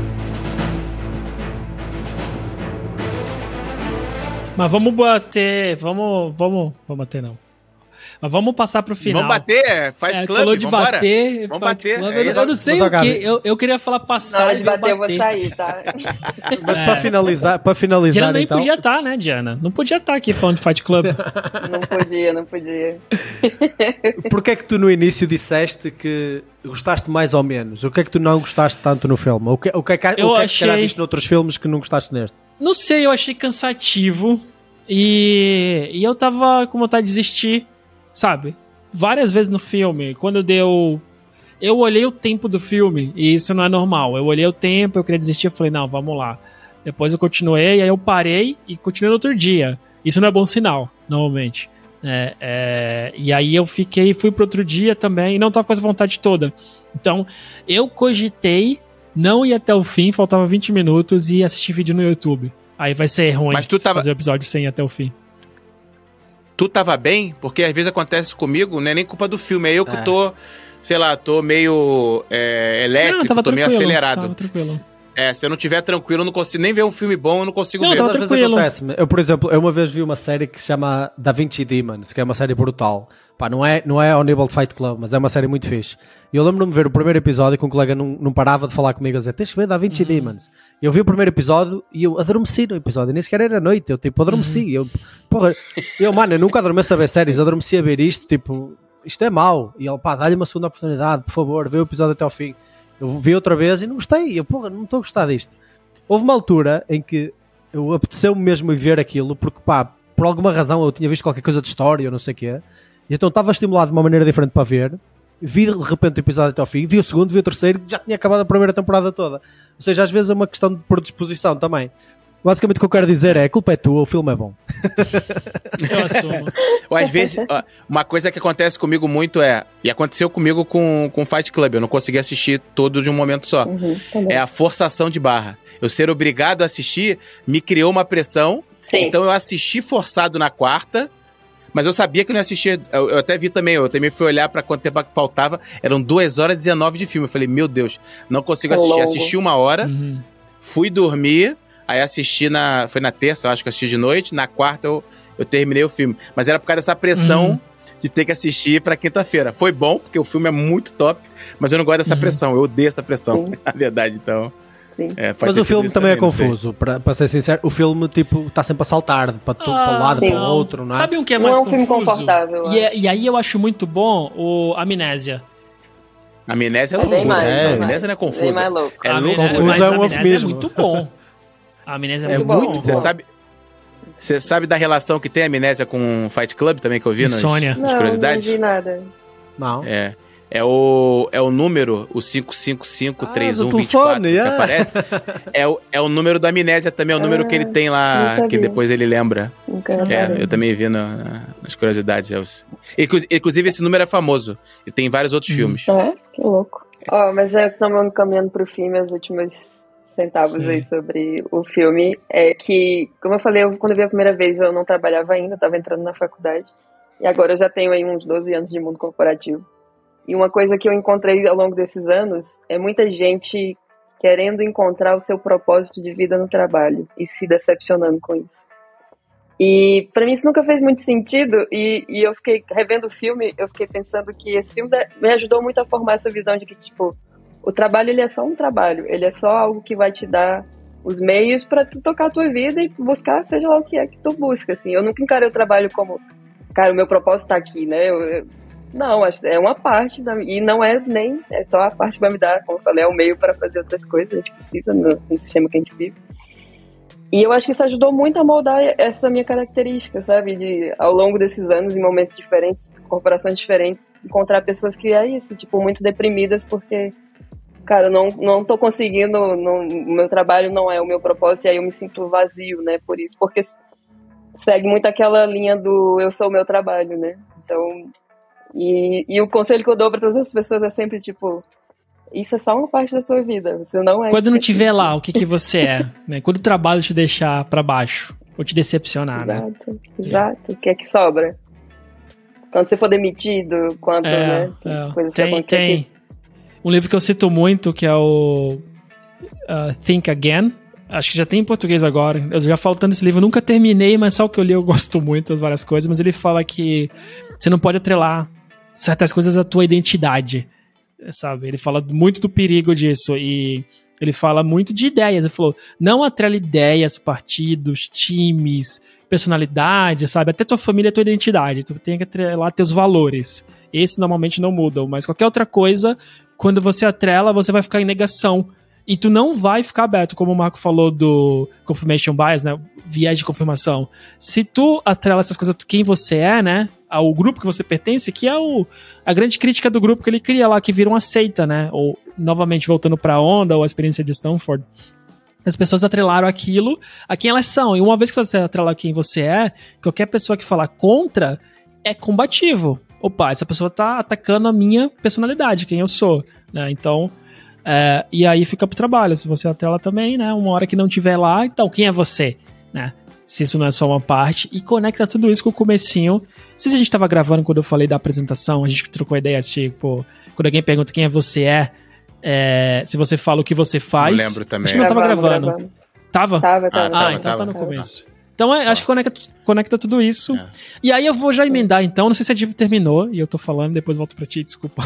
Não, não, Que é- é isso aí. Que é de que, por isso, as reflexões que eu tô fazendo agora, talvez vocês fizeram no meio do filme, mas eu fui fazendo reflexões agora, e aí eu mudo o que eu falei, e, e o filme é bom. O filme é bem bom mesmo, porque tem muita coisa. E eu acho que principalmente o, o Marco falou um ponto sobre a masculinidade que, cara, eu não vi isso no filme e agora ficou refletindo, voltando cenas e cenas que é.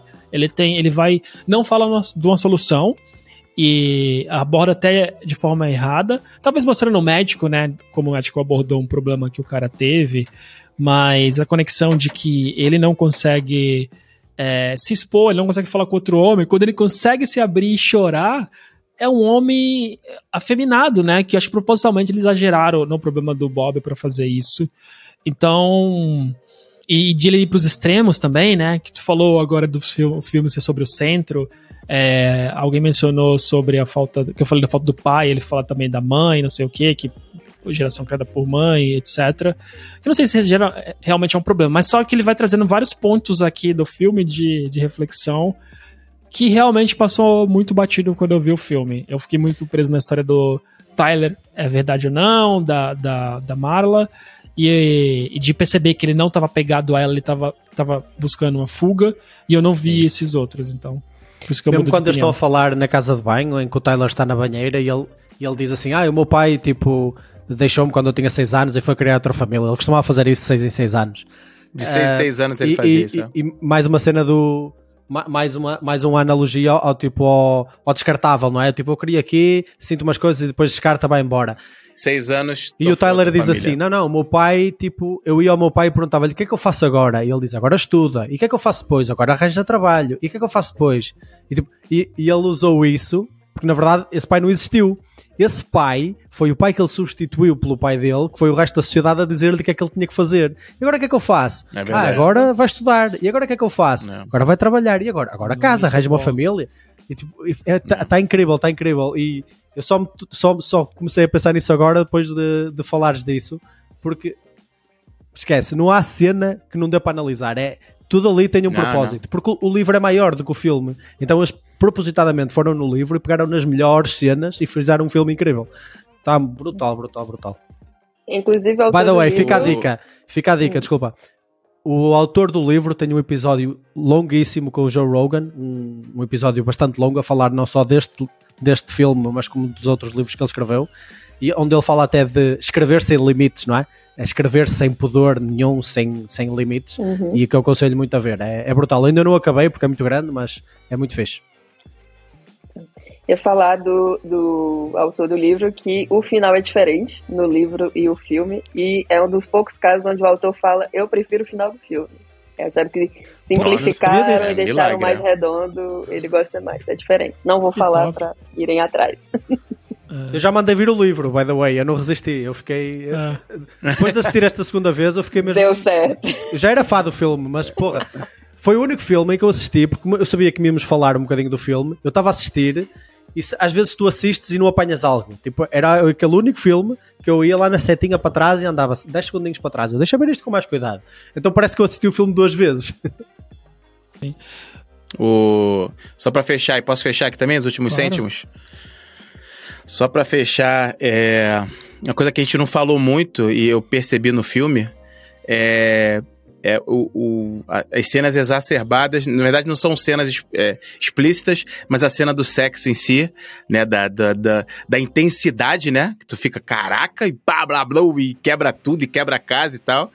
E dá pra tirar alguns aprendizados daí, mas assim, a- a- o negócio mais explícito que eu vi é, no filme, que não é tão explícito, é uma mulher que vai morrer, a que tá em câncer terminal, ela só quer transar pela última vez e ela fala isso, tipo assim, é uma verdade tão grande nela Eu que ela, tenho dildo, eu eu, tenho as quero- algemas, eu tenho tudo. É, eu tenho um lubrificante, eu- eu só quero. Ela até fala assim, parece Tá uma tudo piada. pronto. Eu vou morrer, mas a única coisa É. que eu quero é, tipo. E foi muito bom porque eu, transar pela eu vi assistir com legenda em português, né? E aí ela fala, só quero, tipo, ter uma transa, última. E só que a legenda em português, eu só quero ter uma queca. E eu, "É, o quê? Eita, uma queca, né? No queca não faz sentido, é queca nenhum. Mas Bem-vindo a Portugal, mas eu acho uma que- queca. É, até estranho, É. porque assim, eu tenho um café que eu gosto muito de ir, que tem um bolinho muito gostoso que se chama queque. Então eu tenho que ter muito cuidado quando for pedir esse bolinho agora. se errar, é. mas, o, mas o lance é. É essa, até, até essa cena do, do, do sexo do, do, do Tyler, né? É, tem uma performance incrível e tal, mas na verdade ela não liga tanto pra isso, né? Ela quer. Ela fala até. Olha. Tem horas que. Ela fala É, que liga no fala- Não, assim- momento. Ela fala explicitamente Ela fala É, assim, não, "Você que é ele é muito incrível, complicado, mas isso... Então. na- É isso. Não, ela Isso, fala isso, isso. na hora. Ela fala, nossa, eu nunca. ti- Eu não tenho um sexo tão bom desde a minha não sei o quê. Mas no colégio. final Isso, ali, isso, ela isso. fala: você muitas vezes é, é muito bom E e, outras horas é muito ruim. Sim, sim, E o, o ruim era o Tyler, o bom era ele. Então, assim, sim. é também mostrando que não é, não é Exato, só isso, exato. né? Não é Não é só, só essa exato. performance toda, Mas essa tem seu loucura valor. toda. Eu acho seu que o filme mostra. Não, tem seu valor, tem que ser seu valor. é, Senão... É, o, é o centro que o Marco É o falou. aí, ó, o centro, é o Marquinho aí, ó. centro. É o centro, é o equilíbrio. Ele não vai nem pro lado nem pro outro. Esse cara é um gênio, é isso. É, é isso, é isso. Meus cêntimos aí, Gabo. Pô, valeu. E agora só, né, cara, se você estiver ouvindo, deveria ir lá no YouTube pra ver o gato do Marcos também, né? O Pipo. Toda hora esqueci o nome dele. O gato do Marco agora ficou amigo, hein? O gato do Marcos. Não, fica aí. Eu não É. sei. Fica aí É e um- você que vê É, decide. fica aí. É, você, você vai Você dizer vai se dizer. o Marco é um gato ou se o Marco Ou tem se, um o- ou se os dois. Ou os dois. Ou se os dois. Ou os né? dois, é, os dois. Só pode ser dois, um. é. Ou os é o dois. É, exato. É o centro, é. ai, ai, ai. Eu vou criar um Instagram para o gato, não se preocupem. Tu vai? Tu não vai. Não, não. Claro que Não vai. Não, não vai não. Deveria. Não, vou, não, não. Não, Não, posta não, nem no dele. Ele atualiza. Depois roubam-me. É, isso aí, nem exato, não ler é. no meu, exato. Deveria, deveria. Eu apoio. Deveria. Eu vou seguir. Criar lá que eu vou Ah, seguir. é. Mas é vou isso, criar- já falando em seguir, aproveitem e sigam aí no Spotify, Apple, Deezer, Google ou no, no YouTube também. Galera, muito obrigado, foi top e vamos ver um próximo aí. Foi ótimo, valeu. Cara, foi brutal. Próximo. Até mais. Valeu. Um abraço, pessoal. Tchau. Aí. Valeu.